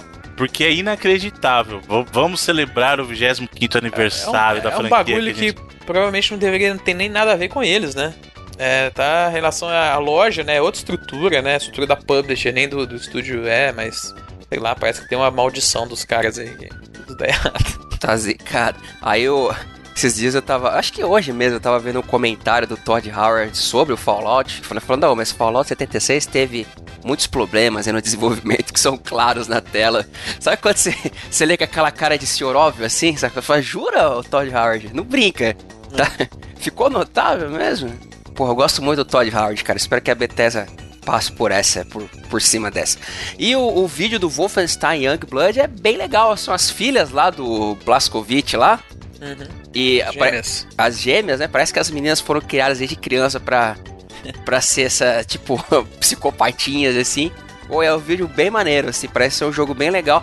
E Felipe, só confirma uma coisa: ele é co-op obrigatório ou você pode jogar no single player? Não, tem como jogar single player. É... E o preço dele tá sendo sugerido a 30 dólares, né? Metade ali.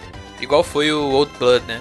E tem uma versão que é a Deluxe Edition, que nela tá incluído um Buddy Pass. Então, tipo aquele esquema que tem no Way Out, uhum. você pode mandar um.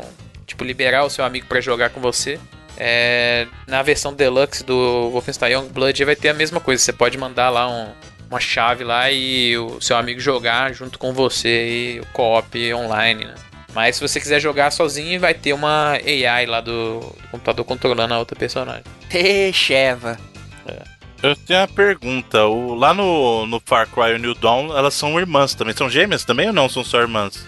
São só irmãs, só que elas são vilãs, né? do, do New Dawn. Não, não, mas eu tô perguntando se elas são gêmeas, porque eu já ia falar que a nova moda agora é gêmeas. Ter gêmeas é. nos videogames. Eu acho que são também, viu? É, então, é, essa é a nova moda do momento. Aí vamos pra leva de gêmeos agora.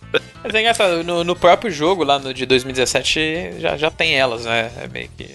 Elas meio que estão nascendo naquele, naquele jogo. Então, é, já é uma parada que eles vêm é, construindo aí tem um tempo. E esse se passa nos anos 80, esse jogo, né? Aham. Uhum. Pô, achei bem, achei bem interessante, assim, ó, o trailer. Bem legal. Eu vontade de conferir. Anunciaram pro mesmo dia, eu acho que é 26 de julho, né? É o jogo de VR também, que é o Cyber Pilot lá. Acho que é esse que é o nome. Tá, é uma parada interessante para mostrar na, na E3 aí. É um mês antes, é uma boa. Uhum. E também temos o vídeo lá do Ninjas da, da Microsoft, o ID era Xbox Game Pass, que já comentamos aqui. E para finalizar, tivemos também um outro evento esta semana, lá da nossa querida Gearbox, daquele aquele camarada que muita gente tem o pé atrás, inclusive a minha pessoa. Não, até esqueci o nome do cara, Felipe. Randy Pitchford. Randy Pitchford. Apresentando, assim, o que a galera queria ver foi apresentado, né? E bem legal o vídeo, diga-se de passagem, Borderlands 3. Teve também o Borderlands, o Game of the Year lá, que vai ter um uma remasterizada aí. Que já sai essa semana, inclusive. É, o primeiro para pro, com os consoles recentes e aquela Handsome Collection também deram uma remasterizada. Inclusive ele tá baratíssimo Ultra. no Steam. Ultra agora. É. Né? No Steam tá acho que 20 conto, cara. No, no, na, pra Playstation que tá, tá mais barato também. É, estão todos em promoção essa semana. Uhum. Pra Steam tá baratíssimo. 22, se não me engano. E o evento, né, Felipe? Que você você foi nosso Messias aí, você passou por, por isso por nós? eu vi uma parte, cara, que tava muito ruim. Os caras, pô, teve uma hora que deu até dó, porque eles tiveram vários problemas técnicos lá. Eles tentaram tocar o trailer do Borderlands Game of the Year lá, Edition, e não conseguiram, cara. Travou a máquina dos caras, sabe? E eles tentaram umas 3, 4 vezes tá, tocar o trailer, ele não ia. Na hora que tocaram o próprio trailer do Borderlands 3, a primeira vez que tocou, ele tava todo travando, assim. E claro, como o Randy, Randy Pitchford tava lá, teve mágica no meio da parada, então foi um evento bem sofrível de assistir.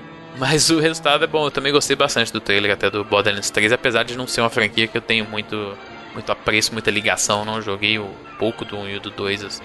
Mas é, eu, foi... eu, também não sou mega fã, mas eu joguei um pouco do primeiro. E, mas pelo que eu vi do trailer tá muito interessante. Os caras colocaram até que virou a meme automática, né? A porra da arma com perna lá, né? É. E é uma das paradas novas em a, a arma com pernas. Mas é também, muita gente até falou, criticou o trailer lá.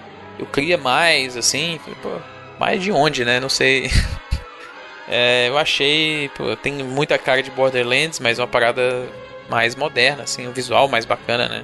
Agora que ele tá sendo construído na, na Unreal 4 e tal. Personagens, inclusive, que eram do, do jogo da Telltale aparecendo nesse trailer também, que o é um... Pre-sequel. Não, não, o da Telltale é o Tales from the Borderlands. Ah, é Tales from the Borderlands, pode crer. É. E que é o único Borderlands que eu finalizei, joguei até o final e eu gostei bastante até Ei, Pre-Sequel não parece nome de grupo de axé, assim? é, Bruno? É o Piscirico. É o Piscirico, pô. É, é exatamente, existe, é o Piscirico. grupo Pre-Sequel. Mas é, é bacana, no final das contas o trailer é, acho que valeu aí a, o desastre que foi o resto do evento. E Bruno, o que, que você achou aí dos Borderlands? Gostei, gostei. Bom ver o Handsome Collection mais uma vez e gostei do que eu vi do 3, sim. É, gostei assim. É o que acho que tem para mostrar agora. Não dá para esperar muita coisa agora, né? Tá bacana. O tá game, o, esse Game of the Year do Borderlands é meio safado, né? Que tipo foi uma premiação mega desconhecida que indicou na época, assim, né? Ah, ganhou, tá valendo. Hum. Ganhou, tipo, você ganhou o Game of the Year da padaria do seu Zezinho, já dá pra meter já na capa do jogo. Pode né? lançar, é. É porque nem todo mundo consegue fazer igual foi o Arkham City lá, que era aquela capa monstruosa, que era as notas e os, e os Game of the Years, né? Que era coisa horrível, inclusive. Mas é, pô, ganhou um, um prêmio e já pode lançar a versão definitiva. Isso aí. E é, e é o que temos, senhores. Muito bem. Senhor Felipe Mesquita, o que temos de lançamento? Bom, antes aqui os recados, né? Como a gente já até passou por cima de leve aqui, o Warcraft 1 e 2 agora já estão disponíveis no no GOG. É notícia que a gente falou algumas semanas atrás, né? Que eles viriam lá pro GOG, que eles não. Jogos que não estavam disponíveis aí digitalmente para compra, né? Uhum. E agora já estão lá no Google Games. Você pode comprar livre de DRM. Tá um pouco salgadinho, mas acho que é bacana. Quanto que, quanto que tá? Tá 52 reais. Cada um? Os dois, juntos, o combo ah. com os dois. É menos mal, mas realmente bem pesado. É, e além disso, também o outro recado aqui são os jogos tanto de PlayStation Plus quanto Games with Gold do próximo mês, do mês de abril, foram anunciados. É, para PlayStation Plus, é, o medo é que se confirmou só dois jogos esse mês, porque como acabaram aí. E dois jogos que. né? É, bem naquela linha do mais ou menos. Né? Mais então, ou Conan, menos, mais ou menos. O Conan Exiles, que é. é, é Conan da, da Piroca. Né? É o Conan da Piroca, é famoso Conan da Piroca. E também o The Surge, que é meio que a ideia de um, um Souls-like, assim. É, que é um, jogo que te impressiona muito na primeira hora, assim, mas depois você... Sim, depois ele fica meio genérico. É, e são os dois jogos para PlayStation 4, como a gente já falou aqui, jogos para PlayStation 3 e Vita não vão ser mais ofertados no serviço. Foi, o último mês foi em março mesmo. Então são só esses dois jogos aí da Plus no mês. E no Xbox One, no Games with Gold, vai ter o The Technomancer, que acho que é outro caso aí, igual dos The Surge, né? Jogo que também tem umas paradas interessantes. É, no também... começo, você, você, você, primeira. O Technomancer ainda é mais esquisito porque ele é um jogo que ele tem muita. Digamos, muitas ideias boas, só que os caras não sabem usar as ideias boas que eles mesmos têm dentro do jogo, sabe? É, é realmente uma, uma, pena, assim, porque ele tem realmente, como o Edu falou, ideias bacanas, tem algumas similaridades até com o próprio Mass Effect, acho que ele tenta puxar um pouco para isso, mas não é.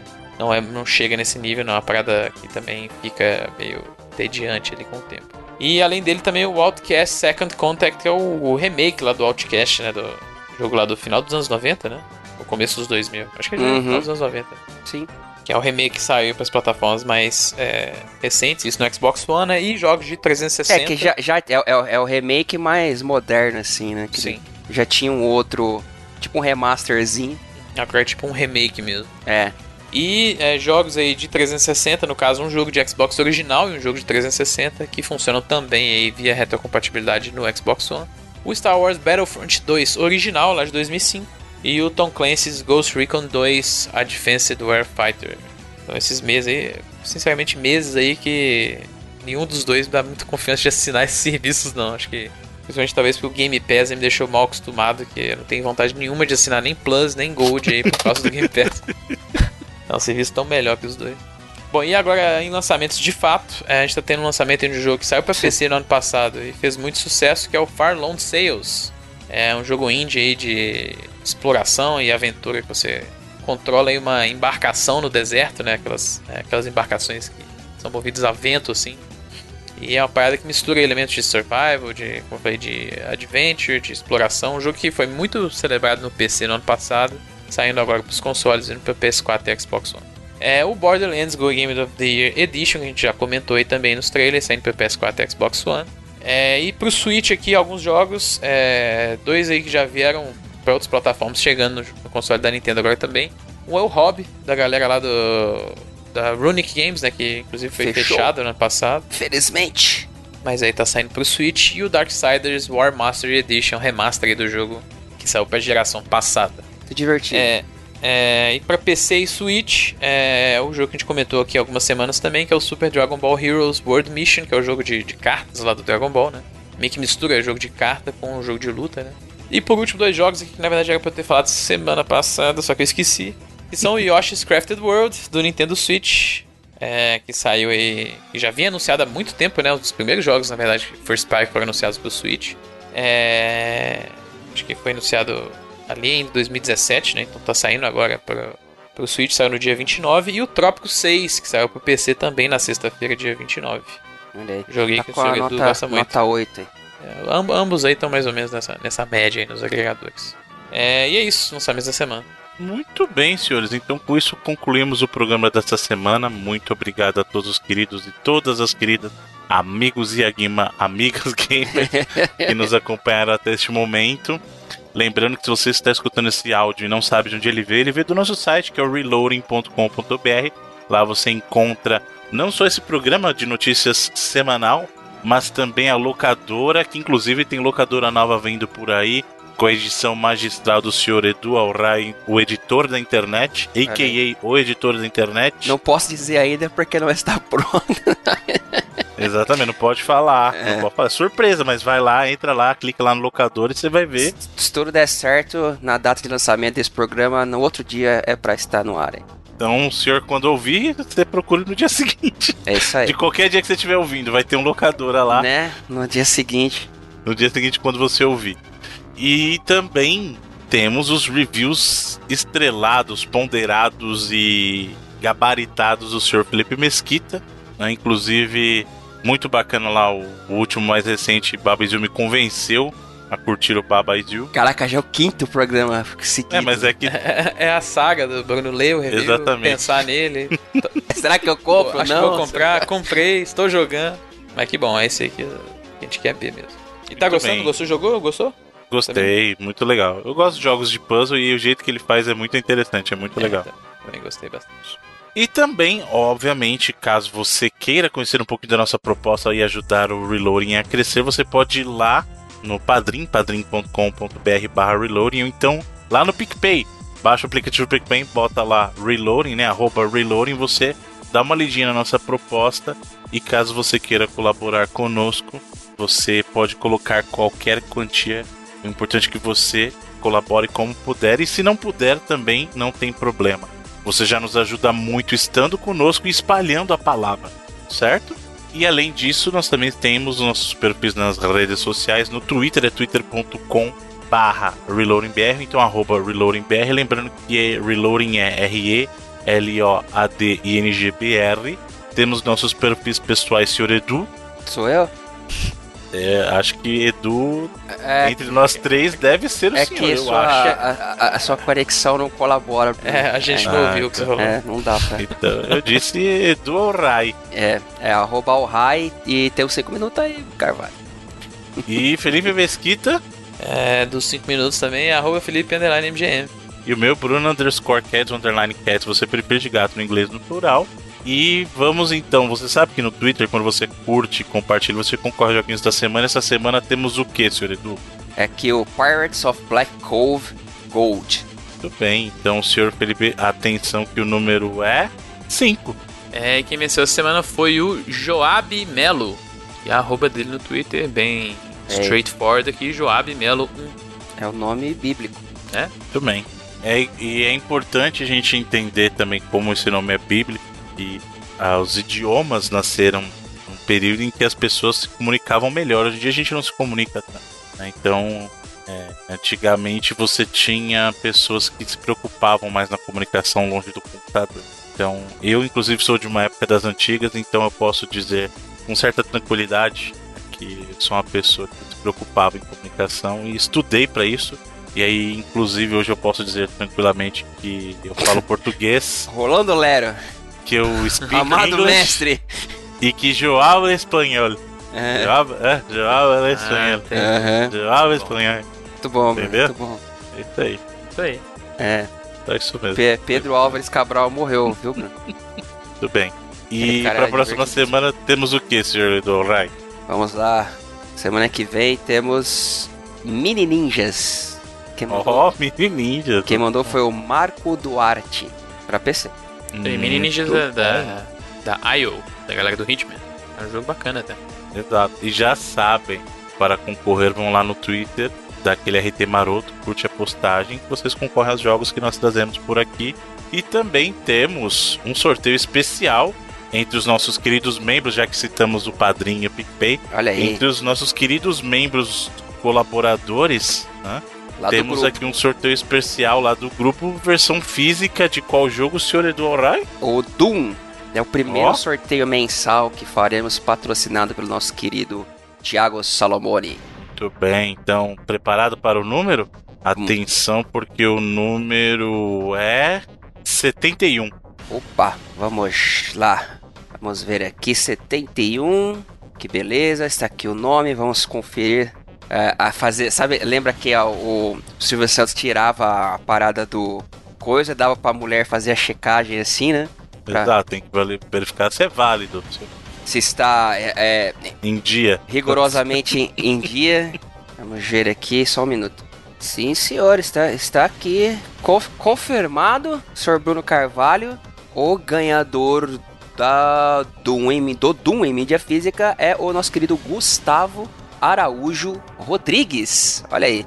Muito bom, Gustavo Araújo Rodrigues ganhou o. Doom em mídia Doom. física nesse primeiro sorteio mensal. E já dizendo, o próximo a, da sequência ser sorteado será o nosso glorioso Shadow of War, ou Sombras da Guerra, como queiram os senhores. Muito bom, então já sabe, esse aí para participar você tem que ser um dos membros do, do nosso grupo especial. Isso. Todos os amigos gamers, suas amigas da gamers são especiais, mas esse caso é que o nosso querido Salomone quer distribuir pra galera que é do grupo dos colaboradores. Não, então, achei não, a ideia foi minha, não foi. Não, mas é ele que tá dando o jogo. É. A ideia é sua, mas quem está trazendo o presente é o nosso querido amigo É, Salomone. porque no grupo a gente tem a comunicação, então acho que é mais justo, né, pra galera dos grupos aí. Exato, a galera que interage mais. Justo. Muito bem, então já sabe Lembrando que a, no a, a, a gente. sequência, só pra deixar registrada a sequência que foi usada, foi primeiro membros do Padrim, depois o PicPay, porque foi o primeiro serviço que a gente continuou, começou a usar. E na ordem que foram chegando, né, não, Na não ordem de chegada Exato. na fila. É, é a fila, a velha fila. numerados, o senhor Bruno fez o sorteio e o ganhador aí, o Gustavo Araújo, a gente entra em contato contigo aí. Muito bem. Então, galerinha, muito obrigado por todo o apoio que vocês nos trazem.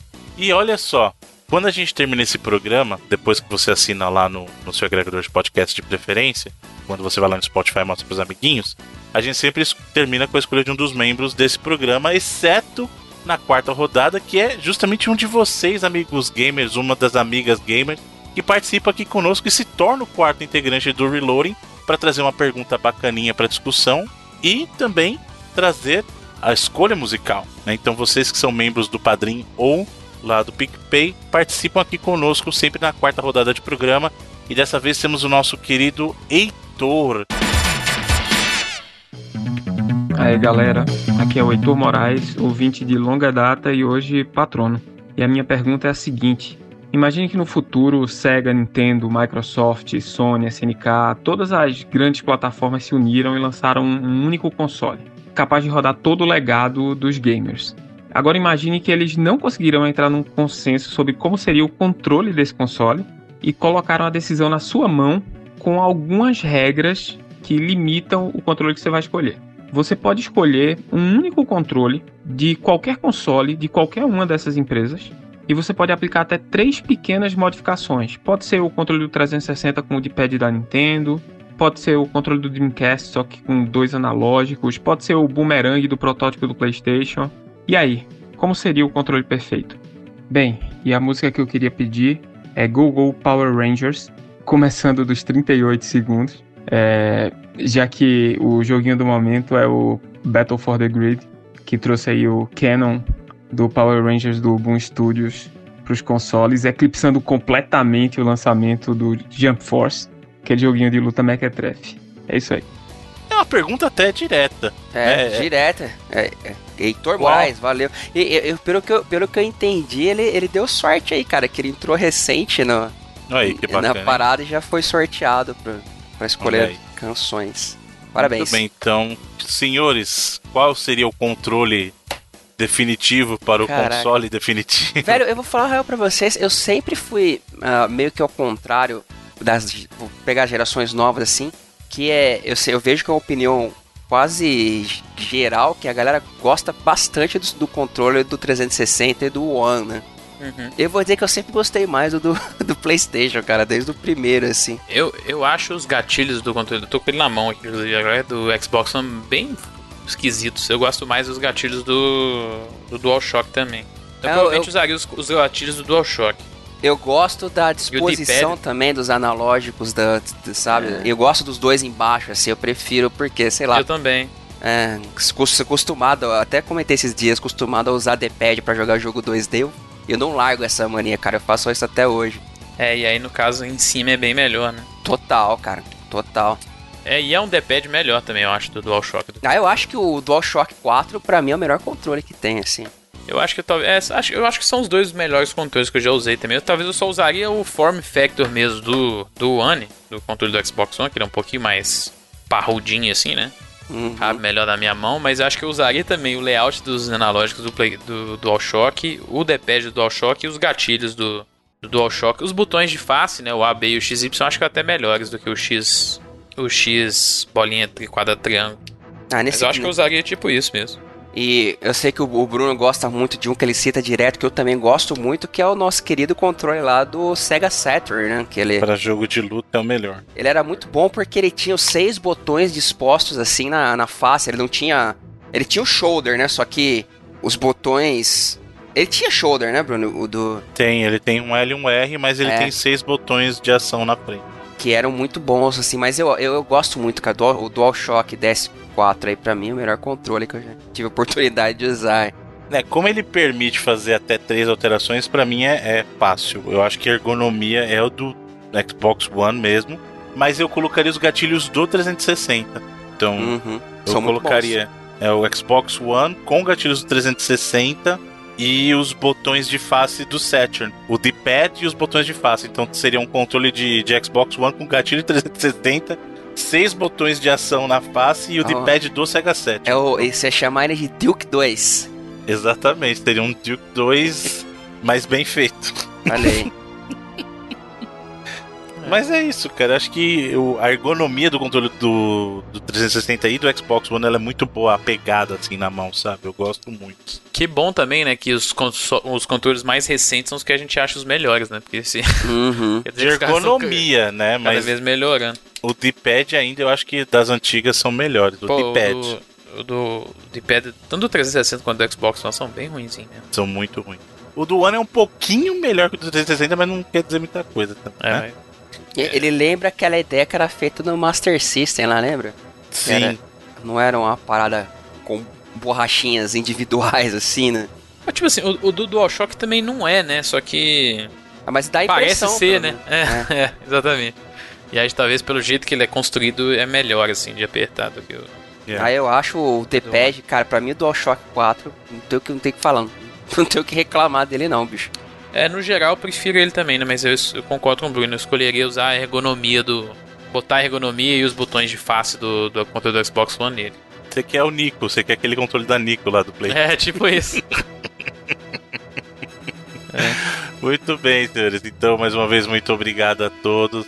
Muito obrigado a todos os companheiros e vamos lá que temos a escolha agora do nosso querido amigo Heitor que trouxe uma música para me agradar, eu sei. Muito obrigado. Foi mesmo. Mas eu vou dizer é. para vocês que após ponderar, eu não vou, eu não, infelizmente com a dor do coração, eu não vou abraçar o jogo dos Power Rangers ainda, porque eu já vi ali que ele é um jogo de luta e daqui a pouco vão, tem só nove Power Rangers disponíveis no começo e esse é o tipo de jogo que é igualzinho Street Mortal. Vai daqui um DLC. ano é, vai vir um Mortal, monte de DLC. Mortal Kombat, Mortal Kombat não foi nem lançado, já tem DLC, personagem Exato. DLC anunciado já. É, é, pedir pra eu só esperar um ano e ver a versão, entre aspas, definitiva, que vai ser mais barata que a original e vai ter todos os personagens. Então, infelizmente, vai ser assim. Por mais que me doa no coração, porque eu queria muito jogar o Power Rangers aí, mas aí não, né, gente? Então é isso, gente. Muito obrigado a todos e até a próxima semana. Até lá. Valeu.